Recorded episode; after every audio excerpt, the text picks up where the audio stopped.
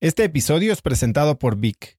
Si me conoces, sabes que soy un consumidor voraz de audiolibros y que he probado todo tipo de aplicaciones para seguir nutriendo mi mente mientras manejo o mientras corro o hago ejercicio, pero sin duda, por mucho, Vic es mi favorita. Con Vic puedes convertirte en una máquina de aprendizaje porque con solo 15 minutos al día puedes leer más de 12 libros al año.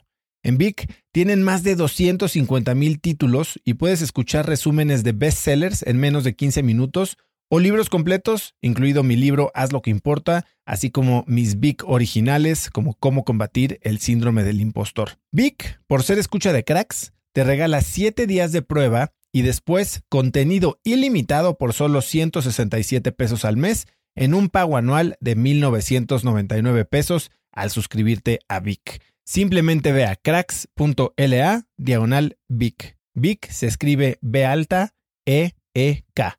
Una vez más, es cracks.la diagonal Vic. Este episodio es presentado por Hospital Ángeles Health System. Cada invitado con el que platico en el podcast me abre los ojos a nuevas tecnologías que están impactando de forma positiva la manera en que todos nosotros vivimos. Una de las áreas en las que el avance tecnológico está generando más impacto es en el área de la salud, especialmente con los avances en cirugía robótica que permiten intervenciones con menos sangrado, menos dolor, cicatrices más pequeñas y una recuperación mucho más rápida. Hospital Ángeles Health System tiene el programa de cirugía robótica más robusto en el sector privado en México. Cuenta con 13 robots Da Vinci, el más avanzado y versátil del mundo, y con el mayor número de médicos certificados en cirugía robótica, con la cantidad de horas necesarias para poder operar, ya que tiene el único centro de capacitación de cirugía robótica en todo el país. Este es el futuro de la cirugía. Si quieres conocer más sobre el programa de cirugía robótica de Hospital Ángeles Health System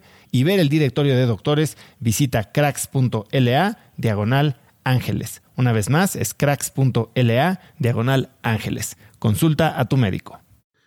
Odio, es de las cosas que más detesto es pagar el segundo piso. Pagar la caseta a, Toluca.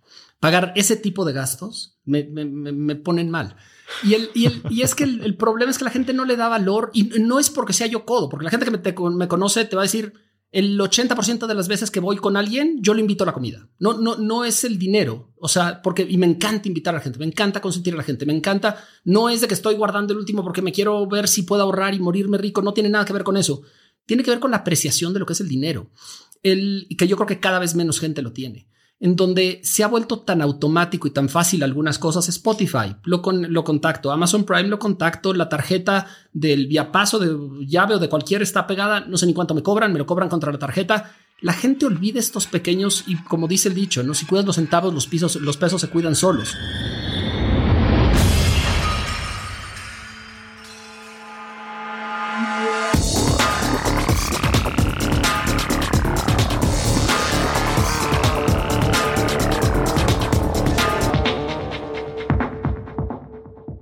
Hola y bienvenidos a un nuevo episodio de Cracks Podcast. Yo soy Osotrava y entrevisto cada semana a las mentes más brillantes para dejarte algo único y práctico que puedas usar en tu vida diaria. Antes de empezar, no olvides que Cracks Podcast ya está disponible en YouTube, así que si quieres una experiencia más inmersiva con mis invitados en video, ve a youtube.com diagonal Cracks Podcast.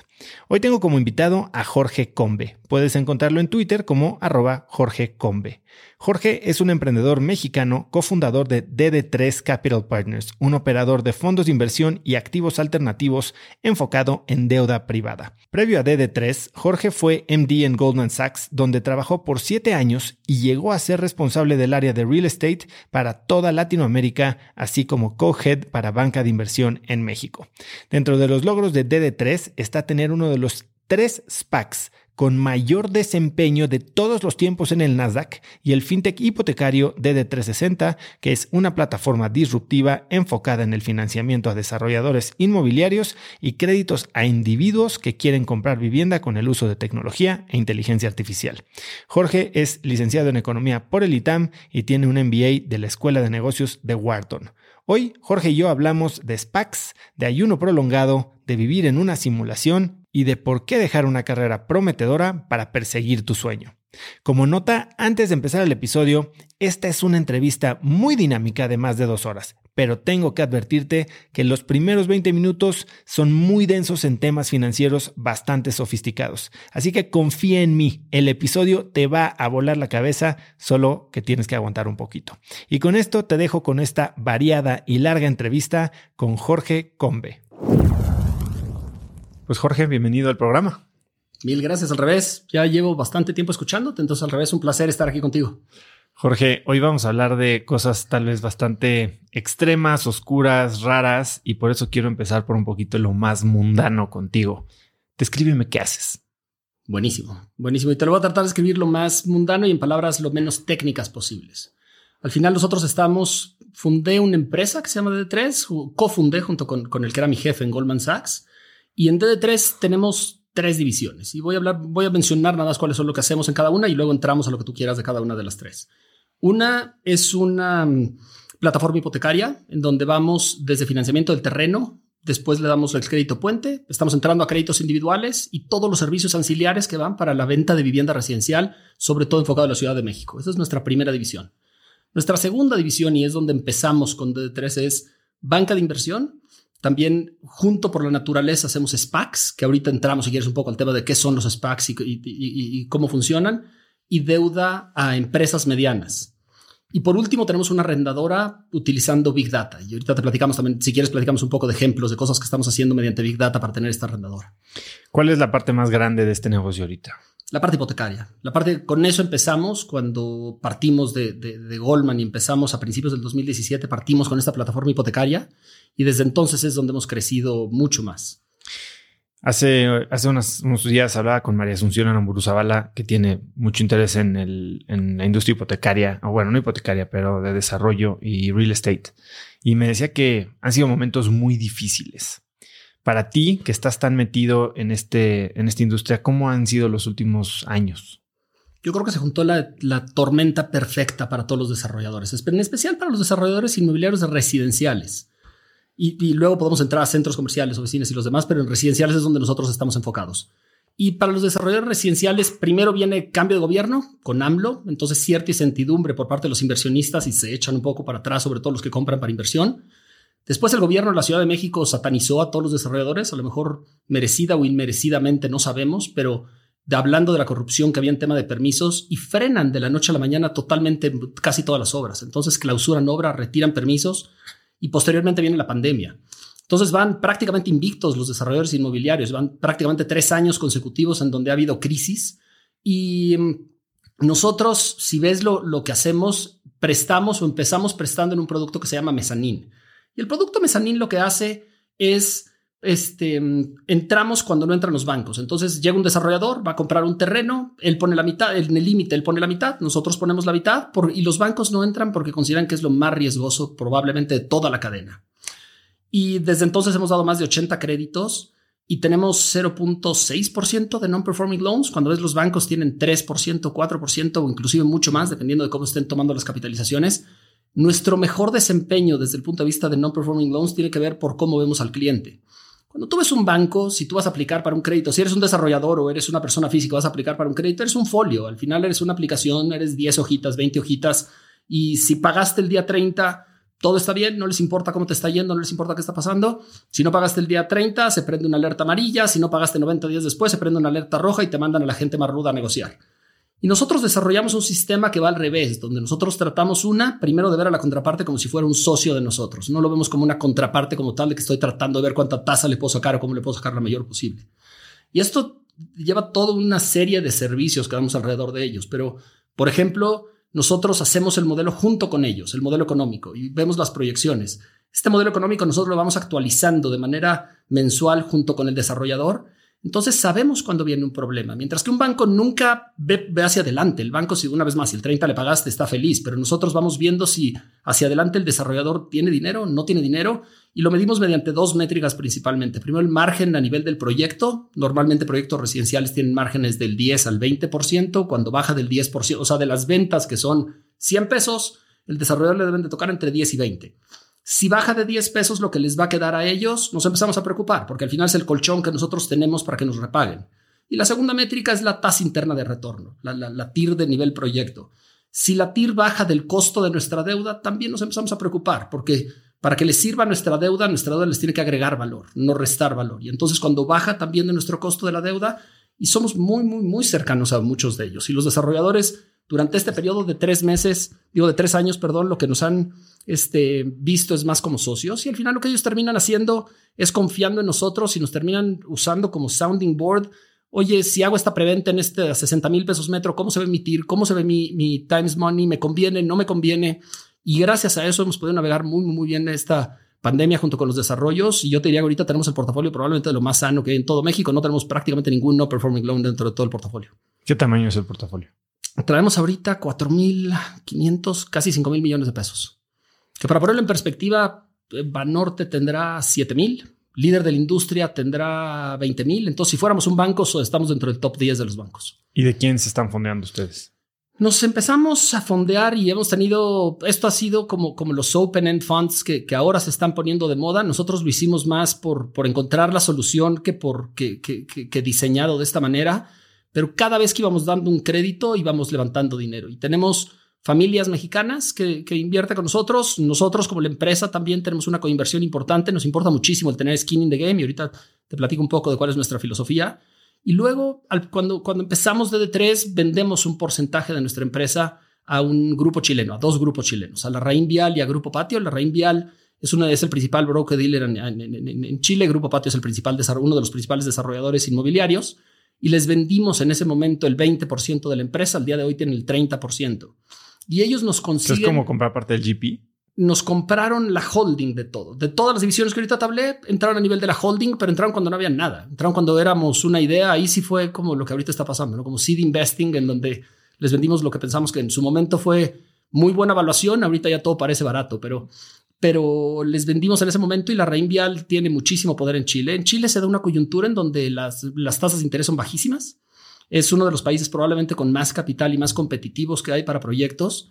Y encontramos entonces a un mercado chileno con muchísimo interés por invertir afuera y donde les hemos pagado arriba del 14, 15% desde, desde, desde que empezaron. Con ellos levantamos el equivalente de un SECADE. Tenemos un fondo listado en Chile. No hemos levantado en México.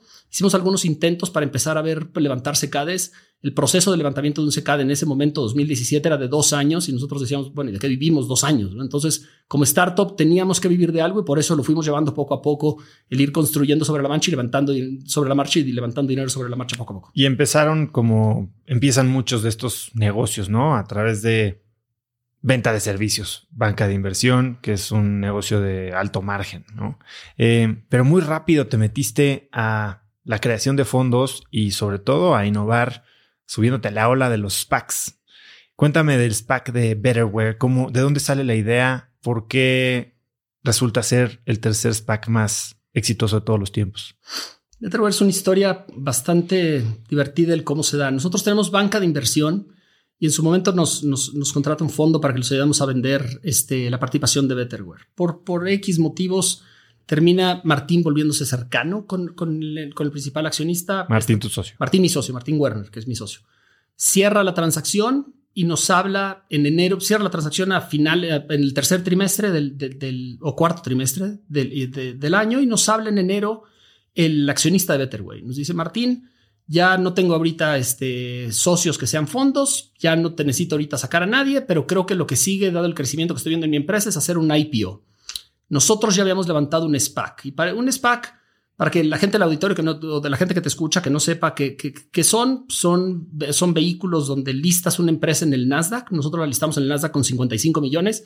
Sales a hacer un roadshow y a levantar el dinero sin tener nada. Lo que ellos depositan 55 millones en una caja, realmente, donde no hay nada más. Si vieras tú el balance de la empresa, tienes 55 millones de cash, cero pasivos, 55 millones de capital.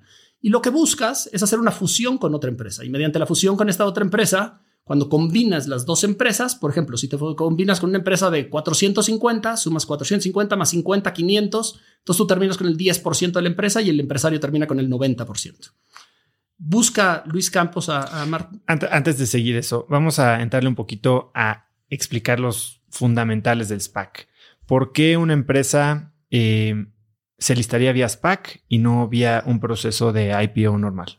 El, yo, yo estuve en Equity Capital Markets, que son las divisiones que levantan capital para las, para las empresas vía IPOs cuando estuve en Credit Suisse hace muchos años, 2016, 2018, digo 2006, 2008, y hice muchísimos IPOs. Entonces lo que te puedo decir es de cómo funcionan los IPOs para las empresas te da muchísima incertidumbre. Tú sales a hacer un, un, un roadshow o una gira a ver inversionistas y tienes dos semanas donde estás viendo inversionistas que tienes cero visibilidad. O sea, el banco te dio un estimado donde te dice, yo creo que tu empresa vale entre 300 y 400 millones, pero vamos a ir a ver a los inversionistas y ellos en este periodo de dos semanas te van a juzgar y con lo que te van a conocer, porque no te pueden hacer un due diligence full, van a decir si vales 300 o 400. Casi todas las historias de los bancos, y los bancos de inversión casi siempre se terminan protegiendo, siempre hay crisis en Turquía, siempre el banco de Chipre dejó de pagar algo, siempre hay un pretexto para decirte, híjole, yo te había hecho 300 a 400, pero fíjate que para Podemos son 300 y ojalá quieras porque esto es un milagro y tienes que acabar agradecido, ¿no? Entonces, y muchas transacciones ni siquiera funcionan, estás abajo del rango, ¿no? Del mercado. Y, la diferencia de los SPACs, la manera en la que funciona el SPAC, y en este ejemplo que ponía de una empresa de 450 y una de 50, nosotros hacemos el due diligence de la empresa. Entonces, nosotros tenemos el SPAC con estos 50 millones, hacemos el due diligence de la empresa y nosotros le decimos a la empresa, pensamos que tu empresa vale 450. Pero antes de salir al mercado, tengo dos inversionistas sofisticados o tres o cuatro y me gustaría hacer un non-deal roadshow y que vayamos a verlos con ellos. Y vas a ver estos inversionistas y ellos ponen un commitment que se llama PIPE. Y estos PIPEs significa un commitment de un inversionista que dice en cuanto se haga la fusión de la empresa que tiene puro efectivo y de la, y de la empresa operativa, yo estoy dispuesto a inyectar 20, 30 o 50 millones de dólares. Realmente aquí lo que te da es, el beneficio en donde ya tienes a un inversionista sofisticado que se metió, hizo due diligence, vio las proyecciones, después de ver las proyecciones validó y dice, pase lo que pase con el mercado, yo estoy ahí por 30 o 50 millones de dólares. Entonces le da muchísima certidumbre al, al, al, al, empresario. 150 millones de dólares que va a comprar en el mercado público una vez que se liste. Se hace concurrente. Se hace al mismo momento de la fusión. En ese momento se hace la emisión también de las acciones que van para el pipe. Y estas acciones que van para el pipe son la misma evaluación o a veces hay un ligero descuento, pero está validando el inversionista sofisticado la historia. El otro beneficio que tiene un, un SPAC contra un, contra, contra un IPO. En un IPO no puedes dar lo que en Estados Unidos llaman forward-looking statements o forward-looking projections. Entonces nunca puedes decir cuánto quieres ganar, cuánto vas a ganar. Es como se evalúan las empresas, los startups, ¿no? Bueno, cuánto creo que va a valer en 10 años y por eso valgo 9 mil millones de dólares cuando hoy tal vez pierdo, ¿no? Tal cual. Y si, si te vas por la ruta de un IPO tradicional, nunca puedes decir cuánto quieres ganar, cuánto vas a ganar. Puedes hablar de tus planes de negocio, pero no puedes poner ninguna proyección. Mientras que el SPAC, dado que de facto es una fusión y no es un, no es un listado como tal, en las fusiones sí puedes poner proyecciones. Entonces juntas las proyecciones y muestras las proyecciones y empiezan todos estos que después se pueden prestar para malas prácticas, ¿no? Pero, o sea, pero es un loophole legal en realidad. No, no, yo creo que la seguridad que te da tener un inversionista sofisticado que te dé un pipe no es un loophole, eso al revés, te quita, te, te alarga el proceso probablemente del listado pero te quita un poco del riesgo de cómo va a ser el, este price discovery, de, dónde debería estar este, tu, tu, tu, tu empresa. La otra parte probablemente sí se pudiera ver. Ahora la SECA ha estado cada vez más fuerte con, con, la regulación que está poniendo sobre SPACs. Hubo un boom en los SPACs a finales del año pasado y a principios de este año. Ahorita al revés, los inversionistas han echado un poco para atrás, dado esta, este boom y este, y este bubble de algunas maneras que hubo. Y ahorita están siendo muy selectivos para los managers profesionales y las empresas buenas. ¿Qué es lo que hizo? Bueno, regresemos a la historia de Betterware. En enero nosotros empezamos a ver la empresa, firmamos un NDA, recibimos las nuevas proyecciones de la empresa y vemos que el crecimiento que traen son impresionante. Empezamos a trabajar junto con ellos para hacer el, el SPAC, el, el, merger entre las dos empresas y... Cuando, cuando hicieron este SPAC, tenías, porque entiendo que muchos, es un blank check, ¿no? O sea, tienes total discreción sobre industrias, pero algunos tienen un enfoque más hacia tecnología o un enfoque regional. Ustedes cuando lanzaron este SPAC dijeron vamos a comprar una empresa latinoamericana eh, en, alguna industria en particular, con algún tamaño de deal. ¿Cómo, ¿Cuál era el pitch? Realmente lo que tienes que buscar es que el SPAC está listado en el Nasdaq y al estar buscando en el Nasdaq tiene cierto perfil de inversionistas que les gustan estas empresas. Nosotros como teníamos los fondos de real estate ya caminando y iban creciendo de buena manera, los inversionistas nos decían, yo no quiero que me traigas empresas de real estate. Entonces nosotros en nuestro propio este, prospecto descartamos tres industrias, que era energía, que era este, cualquier cosa de infraestructura y real estate. Porque los inversionistas del Nasdaq lo que buscan son básicamente dos o tres cosas, pero es altísimo crecimiento empresas que sean asset light para que puedas tener el alto crecimiento y una reinversión muy alta que te permita tener un, un, ROE alto y de preferencia con un ángulo tecnológico.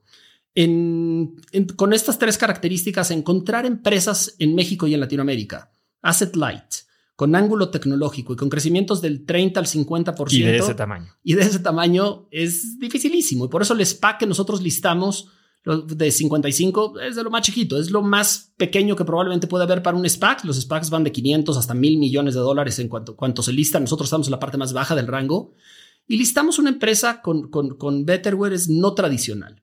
Cuando ves el tipo de empresas que se listan, autos eléctricos creo que son la tercera parte. Cualquier persona que haga un componente de un acto eléctrico puede ahorita hacer un SPAC en billones. O del espacio. O del espacio, exactamente. viajes espaciales o cualquier otra cosa.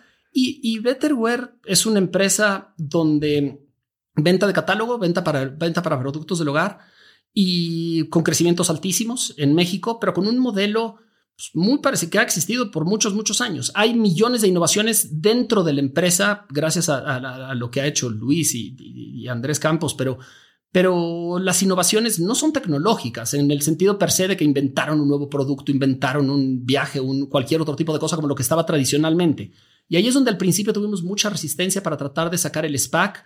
Los cierres de los SPACs siempre son una pesadilla. Nadie, todo el mundo te platica lo, bueno, nadie te platica lo malo. Nosotros aprendimos a la mala prácticamente todas las cosas que se pueden salir mal durante un SPAC. Todo nos salió mal, todo lo que pudo haber salido mal. Pero eso llevó a que prácticamente un año después de que tuvimos el acuerdo inicial con, con, con la familia de hacer el SPAC, hacemos el despacking y el despacking lo hacemos en marzo del 2020 justo cuando está empezando pandemia. Una semana antes de que cierren las fronteras, una semana antes de que quiten los vuelos, hacemos nosotros el despacking. ¿Qué es el despacking? El despacking es cuando se juntan las dos empresas, cuando se consuma la fusión entre las dos empresas, entre, entre nuestra caja de, dinero. Y el SPAC tiene, hay, una, hay, hay, hay un término que tiene para los inversionistas. El inversionista que te da un millón de dólares al momento del SPAC, entonces son parte de estos 55. Ellos tienen dos derechos. Un derecho es aprobar la transacción o no, y el segundo derecho es decir si quieren dejar su dinero o no. Ellos todos aprueban la transacción, porque la otra cosa que se me olvidó decir es cuando haces el SPAC, tú al inversionista le das una acción y un warrant. El mm. warrant es una opción de compra a 11.50, típicamente los términos son iguales, a 11.50 dólares por acción. Entonces, para el inversionista que... ¿Por qué 11.50 si normalmente se listan a 10? Se listan a 10, pero la opción la lista out of the money. Entonces está en 11.50 para que tenga que subir algo la acción para que ellos puedan ganar dinero el, para que sea menos dilutivo para la empresa.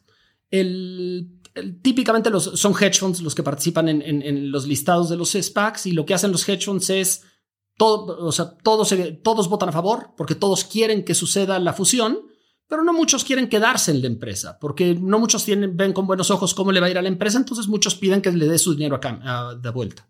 Sin utilidad con la están invertidos en treasuries. Entonces, bueno, pero como está invertido en treasuries, sin utilidad relacionada al deal. No hay ninguna utilidad relacionada al deal. Entonces, metieron un millón de dólares, reciben un millón de dólares más lo que haya dado treasuries durante ese momento, pero se quedan con un warrant y un warrant que puede ser muy valioso.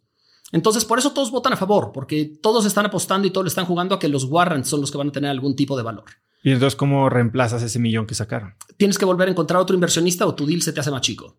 A nosotros una semana antes, a la mitad de la pandemia, se nos sale prácticamente todo el dinero. Entonces nos damos cuenta que no tenemos casi nada de dinero y ahí tenemos que encontrar con algunos socios y algunos amigos el cómo pongan algo del dinero y tenemos nosotros que apalancar la empresa para nosotros meter el dinero que faltaba. Nosotros tomamos un crédito en lo personal, luego con avales personales a nombre de la empresa para poder cerrar el deal y cerramos el deal con lo mínimo que necesitábamos. Cerramos el deal con veintitantos, que millones de dólares que era lo que necesitábamos. Y mm, se junta y se alinean las estrellas. Al final lo que termina pasando, independientemente de que la empresa es un avión y es impresionante el manejo y el management que tiene, lo que nadie contaba es que la pandemia iba a beneficiar a este tipo de empresas. La gente empieza a pasar más tiempo en su casa, casas que cada vez son más reducidas y te das cuenta que te falta un barredor, te faltan manteles, te faltan cosas para equipar tu casa, te faltan cosas para arreglar tu baño, tu recámara, tu cualquier otro tipo de cosas y la empresa, el primer trimestre que reporta, que reporta, reporta crecimiento de arriba del 100% y se va la acción de 10 a 18 casi inmediatamente. El, después del SPAC se baja la acción, se va de 10 a, llegó a estar en 5.67, me parecen los mínimos. Nosotros recompramos acciones en esos niveles porque veíamos que había un valor inmenso. Cuando listamos la empresa, la listamos a 7 veces y media vida, lo cual era razonable, no para el mercado de ahorita, el mercado de ahorita está completamente en, en otras valuaciones, pero nos parecía razonable para una empresa mexicana con ese tamaño y reporta crecimientos de más del 100%, la acción se va a 18 y después sigue subiendo, subiendo, subiendo hasta que se sube eh, eh, en términos de múltiplo. En términos de múltiplo ahorita está tradeando entre 10 y 12 veces en un rango de entre 10 y 12 veces, lo cual es extremadamente razonable para los mercados actuales. Si, si, si ves Naturas o los brasileños están todos muy, muy, muy por encima de esto. Él sigue siendo una empresa mid-market para, para, con, con liquidez no tan alta como lo son las del Nasdaq con todo y que en el Nasdaq la liquidez es muy, muy alta, pero la acción llega a subir hasta 50. Ahorita está en los 37, 38 este, dólares. Y con eso, el año pasado, de hecho, lo cerramos como el mejor SPAC de todos los tiempos. Y ahorita estamos en el tercer mejor, en el, en el tercer lugar de, los SPACs de mejor desempeño de todos los tiempos. Y supongo que todos quienes tenían warrants los ejercieron. Los warrants tienen una funcionalidad en donde le pones un piso, te, le pones un techo a lo que a, a la dilución que puede tener. El emisor tiene un derecho de recomprar los warrants cuando la, cuando la acción está arriba de 18.50. Entonces sacamos un, programa de recompra o de conversión de los warrants en acciones para que la dilución no fuera tanto. Esto fue poco después de que la acción se empezó a volar y empezó en los veintitantos. Ahí fue cuando se, Y dime algo, Jorge, ¿cuál es el rol del promotor o del manager del SPAC una vez que una empresa es pública? Porque el management de la empresa es el management de la empresa, es el que quien reporta y es quien es el CEO, digamos, a, ojos del Nasdaq. Sí, la empresa tiene que estar lista para ser pública. Independientemente de que sea un IPO o de que sea un SPAC, la empresa tiene que estar lista para ser pública, para reportar, tiene que tener un CFO, tiene que tener un equipo de Investor Relations que, que, que, pueda realmente hacerle frente al, al, al, al mercado institucional. Nosotros somos soporte. Nosotros, conforme podemos ayudar, por ejemplo, cuando han necesitado que busquemos posiciones clave, nosotros les decimos nosotros qué haríamos. Con cualquier cosa que tenga que ver con fintech, con pagos o con integraciones o con algunas oportunidades que ahorita está explorando la empresa, nosotros los apoyamos, pero es, es un apoyo pasivo. Tenemos un, uno, Martín está en el, en el, en el comité, Guillermo Ortiz es, socio de nosotros en esta, en, en esta, el exgobernador de Banco México es socio de nosotros en esta, en esta división de, de, de en esto de Betterware. Él está también dentro del consejo, está de suplente y también muy activo con la empresa, pero es más de sounding board a nivel board y luego estarles ayudando en cualquier decisión que toman que tenga que ver más con lo financiero. Pero en la operación, la empresa tiene que manejarse 100%. No es private equity, esto no es private equity activista manejando. Vamos un poco para atrás.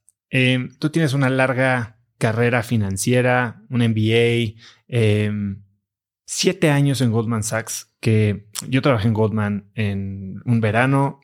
Creo que I didn't make the cut. me dijeron que era una, un loose canon y que por eso no me podían contratar full time.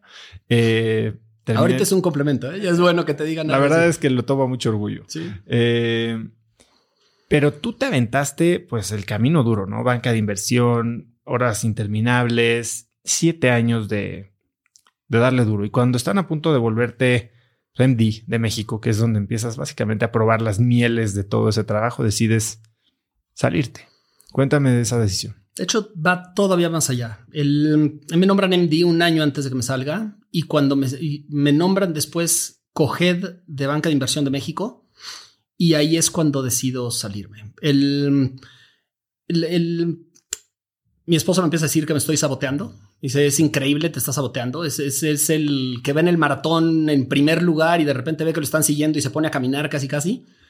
Pero una vez yo lo mencionaba, donde para mí ahí me doy cuenta que hay dos tipos de cosas. Hay, hay, hay achievement o lo que es logro y después fulfillment y lo que te da realmente valor para ti, lo que te hace que te guste.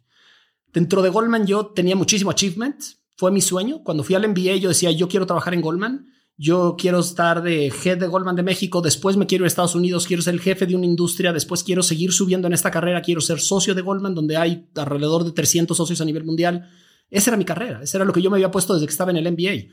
Y es para lo que yo estaba luchando. Conforme va subiendo por esta escalera corporativa, cada vez me fui dando cuenta de esto seguro no es para mí.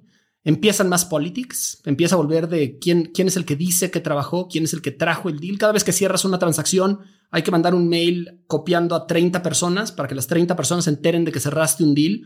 A la gente no le importa tanto cuánto dinero cerraste, ganaste o no ganaste. Transacciones pequeñas a nadie le importan realmente es aparentar de cuánto estás trabajando. Yo cada dos semanas, cada tres semanas tenía que ir a Nueva York. Todos los viajes son innecesarios. viéndolo ahorita en retrospectiva con esta pandemia, viajes 100% innecesarios donde era ir a hacer FaceTime. Era ir a saludar a la gente para que supieran que aquí estoy, Hoy estoy en México, fíjate que vi a estas 20 cuentas, te terminas volviendo un, alguien de relaciones y alguien donde simplemente les estás facilitando a las gentes de industrias el acceso a las principales cuentas de México tu valor agregado es prácticamente nada, tu nivel de aprendizaje conforme sigue subiendo es prácticamente nada. Tendrás algo de negociación en los M&As, donde se pone algo más divertido, pero yo te diría el, challenge, el aprendizaje y, el, conforme subes, a menos de que quieras hacer una carrera en política, es cada vez menos. Y es donde yo me encontraba un poco frustrado. Para mí, no, no, no, no, el título o el dinero o lo que fuera no tiene nada que ver con las ganas de, de, hacer algo nuevo. Yo siempre fui un emprendedor frustrado desde que, desde, yo creo que desde que empecé en Goldman este, y tenía yo algunos negocios laterales cuando, cuando, estaba yo en, durante Goldman, pero nunca me animaba a hacerlo. El problema que tienen estos bancos, como seguramente tú sabrás, es cada año te pagan algo más o bastante más. Te pagarán a lo mejor entre 20 y 30% más cada año. Entonces, un crecimiento este, muy, muy alto en compensación. Y conforme subes, de repente se vuelve, tú ajustas tu nivel de vida y tu familia ajusta tu, su nivel de vida, lo que estás ganando, y después se vuelve casi imposible salirte. Estás atrapado en un lugar en donde ya tienes gastos donde tienes casa en México, casa fuera de México, este, ayuda a gente, niños, y se vuelve imposible salirte, porque si te sales ya no puedes ser emprendedor, traes un costo de vida altísimo. Y, yo afortunadamente tomo la decisión de que no era para mí. Mi, mi esposo me trata de convencer, se alía con mi mamá. Mi mamá también me habla para decirme, creo que tenemos que reconsiderar esta decisión de salirte a ser emprendedor. Entonces me empiezan a hacer ahí un poco de, de complot y yo lo siento, estoy 100% decidido y me voy a salir a tratar de hacer lo mío. Creo que hay una oportunidad muy, muy, muy grande de hacer lo que yo estoy pensando y afortunadamente tomo el brinco para... para, en, ese, en ese momento de tomar el brinco, pues debe de haber sido muy tenso, ¿no? Con, con tu esposa, con tu mamá, con tu familia. ¿Tuviste que ajustar eh, de alguna manera ese nivel de vida como planeando o extender tu runway? Lo que yo hice, yo tenía ahorrado el un, básicamente un año. Pero después en Goldman, la manera que te pagan, sé que hay muchas opciones que van haciendo vesting. Y luego yo sabía que cada enero a mí me llegaban opciones o se ejercían mis opciones que me daban a mí entre seis y nueve meses de, vida. Entonces estaba relativamente cómodo. Yo sabía que tenía el siguiente año líquido y luego tenía tres a seis meses, tres a seis meses, tres a seis meses. Nunca lo tuvimos que utilizar porque desde que lanzamos DD3, empiezo yo por, por mi camino muy rápido, nos juntamos Martín y yo, y cuando empezamos a lanzar DD3, muy rápido nos empiezan a buscar clientes, y lo que nos dimos cuenta es que, que había muchos clientes que nos apreciaban a nosotros, no tanto a la marca de Goldman, y que nos dicen, no, no, el que me asesoraba era Jorge Combe o era Martín Werner, ¿dónde están? Y yo quiero que ustedes sean los que me están asesorando. Y empezamos a cobrar retainers, que era la idea era nada más sacar para los sueldos. Nosotros lo único que queríamos era sacar para los sueldos. No contratamos a nadie, contratamos a un analista al principio. Todo el trabajo lo hacíamos nosotros. Ese es el principal ajuste. Realmente nunca tuvimos tanto ajuste en cuanto a, en cuanto a nivel de vida o ingresos. Seguimos relativamente bien, pero el ajuste más fuerte si viene pasar de Goldman, viajar en business a una oficina subarrendada en un cuartito en Santa Fe, sin analista, sin impresora y donde estamos volviendo a hacer todo, donde estamos nosotros haciendo, yo no había un PowerPoint siendo MD de Goldman hace años, ¿no? Y donde empiezo a abrir este, una presentación, empiezo yo a hacer los dibujos, yo a hacer las gráficas y empezamos de cero. Nuestra primera transacción es después de estar en Goldman, donde hacíamos transacciones de 500 a 2 billones de dólares. Mi primera transacción en DD3 es la venta de un terreno en Aguascalientes para hacer vivienda social y con ese fee tenemos para vivir los siguientes tres meses. Entonces lo tomábamos como, como, como one month at a time íbamos viendo qué tenemos este mes, qué necesitamos este mes. Y poco a poco fuimos ajustando el equipo. Empezamos prácticamente sin nada de equipo y lo fuimos ajustando el equipo a lo que pusimos. Una de las cosas que nos da más orgullo es que DD3 fue rentable desde el primer mes. Nunca, nunca hemos perdido dinero. No ha habido un mes que hayamos perdido dinero desde el primer mes. Y esto lo bromeábamos el otra vez Martín y yo, y yo siempre lo bromeo con él, pero lo que le digo es, nuestro mayor beneficio fue nacer pobres. Si hubiéramos nosotros nacido fondeados, y a mí me da pánico lo que está pasando ahorita, pero con, con algunas startups, si hubiéramos nosotros nacido fondeados con 50 millones de dólares en un pre-seed, yo creo que te vuelves loco. O sea, contratas un equipo que no tienes dimensión, no sé cómo aprendes a operar. Entonces nosotros salir poco a poco porque nacimos pobres, tuvimos que cuidar cada centavo y por eso somos obsesivos en cuanto al cuidado de gastos y a los márgenes que tenemos y eso nos ha hecho que nunca perdamos dinero. Me llama mucho eh, la atención tu tu enfoque en la frugalidad, ¿no? Eh, en nacer pobres y mantenernos apretados, que eso es algo que repites constantemente. Cuéntame un poco de cómo piensas sobre tomarte un café de Starbucks. El, yo te, pongo un ejemplo que, que, también siempre se presta a discusión, pero odio, es de las cosas que más detesto es pagar el segundo piso, pagar la caseta a, Toluca, pagar ese tipo de gastos me, ponen mal. Y, el, y, es que el, problema es que la gente no le da valor y no es porque sea yo codo, porque la gente que me, me conoce te va a decir, el 80% de las veces que voy con alguien, yo le invito a la comida. No, no, no es el dinero. O sea, porque y me encanta invitar a la gente, me encanta consentir a la gente, me encanta. No es de que estoy guardando el último porque me quiero ver si puedo ahorrar y morirme rico. No tiene nada que ver con eso. Tiene que ver con la apreciación de lo que es el dinero. El que yo creo que cada vez menos gente lo tiene en donde se ha vuelto tan automático y tan fácil algunas cosas, Spotify, lo, con, lo contacto, Amazon Prime lo contacto, la tarjeta del paso de llave o de cualquier está pegada, no sé ni cuánto me cobran, me lo cobran contra la tarjeta. La gente olvida estos pequeños y como dice el dicho, ¿no? si cuidas los centavos, los, pisos, los pesos se cuidan solos. En, en, en, en D3 soy obstinado. O sea, las peores regañadas que yo creo que alguien se ha llevado, nunca, nunca regaño, nunca grito, nunca nada, pero cuando ponen papel de esos que parecen cartulina para imprimir una presentación interna, puta, me vuelve loco. Oye, ¿sabes cuánto cuesta este papel? ¿Cómo vamos a estar imprimiendo en un papel como este? Starbucks, yo alguna vez hice un ejercicio donde la gente también pierde proporción, pero estar comprando un café de, de 50, 60 pesos de estos 3 dólares, la, la manera en la que yo pienso porque yo veo cuando invertimos, siempre trato de hacer compounding. Soy, soy, soy enfermo del compounding. En todo trato de hacer compounding. Yo creo que la única manera de lograr cosas de largo plazo es compounding. Compounding, ya sea financiero o compounding también de esfuerzo y de lo que está, de, de, de, construir cosas.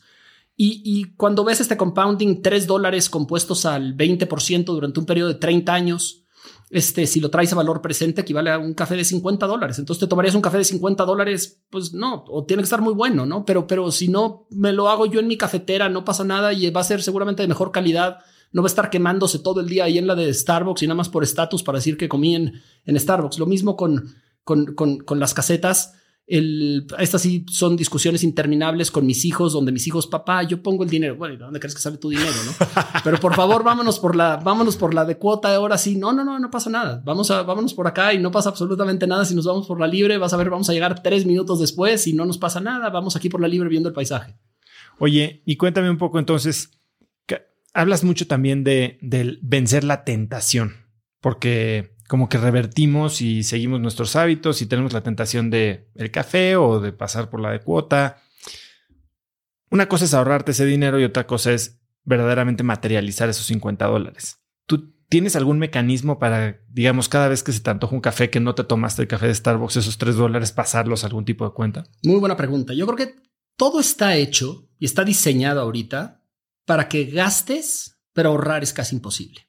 Si tú tienes 50 pesos y tratas de ahorrar algo, ahorita están empezando con los fractional shares, un poco lo que, lo que Robin Hood está eh, empezando en México. Hay un par de iniciativas, pero Flink, ¿no? Sí, con Flink está GBM, entiendo que también va a tratar de hacerlo de fractional shares, pero es prácticamente imposible. Pero, pero hay maneras de hacerlo y la manera de hacerlo, por ejemplo, el, el, un ejercicio que nadie me cree, pero ¿cuál crees que es la TIR de pagar tu recibo del predial por adelantado? Te dan 10% de descuento si pagas en enero el predial. ¿Cuál es la TIR? Pues te dan 10%. Eh, es pregunta capciosa, ¿eh? Pues supongo que debe ser, o sea, porque si lo pagas por adelantado en enero en vez de marzo. No, en vez de pagarlo febrero, cada bimestre, ¿no? El segundo, 4, 6, 8, 10, 12. entonces tiene que estar cerca del 100%. No, no. O sea, yo pago, en vez de 100 pesos, pago 90 en enero o pago 100 pesos en 6 en seis bimestralidades. A ver, no te estoy entendiendo la pregunta. En el predial te, ofrecen, en la escuela de tus hijos te ofrecen lo mismo, ¿no? Si pagas adelantado el año, te regalan una mensualidad. En el mantenimiento de tu casa, si pagas por adelantado el año, te regalan un, mes de mensualidad. Ah, si pagas adelantado el año, que estás, estás diciendo en vez de pagarlo cada bimestre. Eh, en enero pago todo. Ok. Si en enero pago todo, en vez de pagar en febrero, pagar en abril, pagar en junio, ¿cuál crees que sea la TIR? Si te dan el 10% de descuento. Todavía no te puedo hacer ese cálculo. Es entre 25 y 33%. Si te ofreciera un negocio donde tú eres el colateral y te, y te, digo que vas a ganar el 25 al 33%, ¿lo tomabas? Sí. ¿Cuánta gente paga el predial por adelantado? Prácticamente nadie. Casi todo se lo gasta en su café. Nadie hace este cálculo. ¿Cuánta gente paga la colegiatura por adelantado cuando él es el mismo colateral? Prácticamente nadie. Cuando te das cuenta que hay todos este tipo de juegos, yo creo que las, las colegiaturas no saben, las escuelas no saben lo que están dejando, no saben la TIR que están dejando. El mismo gobierno de México, bueno, se quitan un poco el problema de cobranza, pero el mismo gobierno no sabe que se está financiando al veintitantos por ciento cuando te ofrece el 10% de descuento cuando pagas el predial. Este tipo de ahorros donde tú eres el mismo colateral lo deberías de hacer. La segunda cosa yo no tengo, pero prácticamente en México todo el mundo tiene tarjetas de crédito. Tarjeta de crédito, tarjeta de No tienes tarjeta, de crédito. No, no, no tengo. Ni una. No, no, me volvería loco. Ni de servicios. No, no, no. O sea, no tienes una American Express. La, cancelé el mes pasado. Porque no quiero tener la tentación de que se me pase un mes y me cobren algún penalty, me cobren algún fee, me vuelvo loco. No, yo gasto lo que tengo. Si no tengo, no gasto. ¿Y cómo lo gastas? O sea, ¿cómo administras tus finanzas? Una tarjeta bancaria. Una tarjeta de débito. Una tarjeta de débito es lo único que tengo. Y si tengo para el mes, tengo. Si no tengo para el mes, nos esperamos. La empresa todo se reinvierte. Nunca, nunca hemos sacado un dividendo. Todo se reinvierte. Pero te pagas un sueldo. Nos pagamos un sueldo. Pero yo te diría, estamos igualitos, o sea, nuestro nivel de vida ahorita que nos ha ido relativamente bien, estamos idénticos que cuando empezamos. Nunca tenemos. Y entonces explícame cuál es la mecánica para que cuando no gastas en algo, eso se reinvierta o simplemente... Todo, y esa es la otra cosa que hacemos. El 100% de lo que, de lo que obtenemos, todo se reinvierte dentro de la empresa. Pero más allá de la empresa, a nivel personal. O sea, tú no te tomas un café de Starbucks. ¿Cómo? cómo sí, me lo tomo a veces, ¿eh? pero, pero, pero tiene que costar 50 dólares. Bueno, aquí están 100 dólares en una tarjeta de Starbucks. La voy a tratar de vender y. Exacto. Entonces, bueno, ¿cómo harías eso? ¿Qué harías con ese dinero hoy con 100 pesos de Starbucks que te, que te doy en una tarjeta? ¿La vendes en 80? yo creo que si ya tengo la tarjeta como tal, yo, yo feliz me lo tomo. Pero asumiendo, asumiendo que no tienes la tarjeta, pero o sea, lo que quiero llegar es, tú tienes una tentación y dices, venzo mis tentaciones porque hace más sentido financieramente. ¿Cómo materializas eso y que no sea solo una hipótesis? Porque es muy fácil hacer un discounted cash flow y decir esto vale 50, 50 dólares, pero si nunca invertiste esos 50 a, o 60 pesos a 20% anual por 8 años y lo descuentas al 8%, ¿Cómo, cómo, haces que eso sea realidad? Y esto es un poco injusto para el resto de la gente porque a lo mejor yo tengo acceso a cosas que, el resto de la gente no tiene. Pero, pero voy de lo más fácil a lo más complicado. De cosas que la gente yo creo que puede empezar a hacer el día de hoy a cosas que son ligeramente más complicadas para tener acceso. Lo primero que la gente puede hacer, primero es pagar las tarjetas de crédito. La gente, la mayoría no entiende lo que es un CAT, ¿no? Que es el costo anual totalizado. Pero cuando te ponen los fees de cobranza, los fees más el IVA, más todo lo demás, en México las tarjetas de crédito van entre el 40 y el 100%. 40 y 100% significa que si debes tú 20 mil pesos, al final vas a terminar pagando 8 mil o hasta 20 mil en puros intereses. No has amortizado tu deuda, no has dejado. Sigo debiendo los 20 mil pesos y al banco le pagué probablemente lo mismo de la deuda y le sigo debiendo exactamente lo mismo. Los bancos están hechos cuando te mandan tu estado de cuenta para que pagues el mínimo requerido. Y toda la gente se va con el mínimo requerido y dicen qué buena onda los bancos que me están dejando que nada más les pague yo este mínimo para que no me vengan a cobrar. Está hecho a propósito, está hecho, de hecho está regulado el mínimo requerido, lo tratan de subir las autoridades porque entre menos te piden que les pagues, extiendes la vida del crédito. Primera cosa, no tener tarjetas de crédito. Y si se tienen tarjetas de crédito, responsablemente. en ceros. O, tengo una emergencia, la uso, voy pagando. Lo primero que tengo que pagar es mi tarjeta de crédito. Están trabajando para el banco. La gente no se da cuenta, está trabajando para el banco. Tasas del 40 y del 100%. Es imposible salir de, esas, de ese tipo de deudas.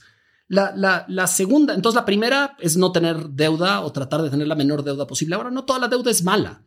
Si tengo una deuda de un crédito hipotecario, pero es al 9%, pero es un juego de tasas, es al 9%, pero yo tengo oportunidades de inversión al 15%, me está generando, pero lo tengo que utilizar para invertir, no lo tengo que utilizar para irme de viaje. Si me fui de viaje es un costo, no es un, no es un spread positivo entre deuda, entre tasa activa y tasa pasiva. Primera, entonces, no tener tarjetas de crédito. Lo segundo, pagar por anticipado todo lo que se pueda.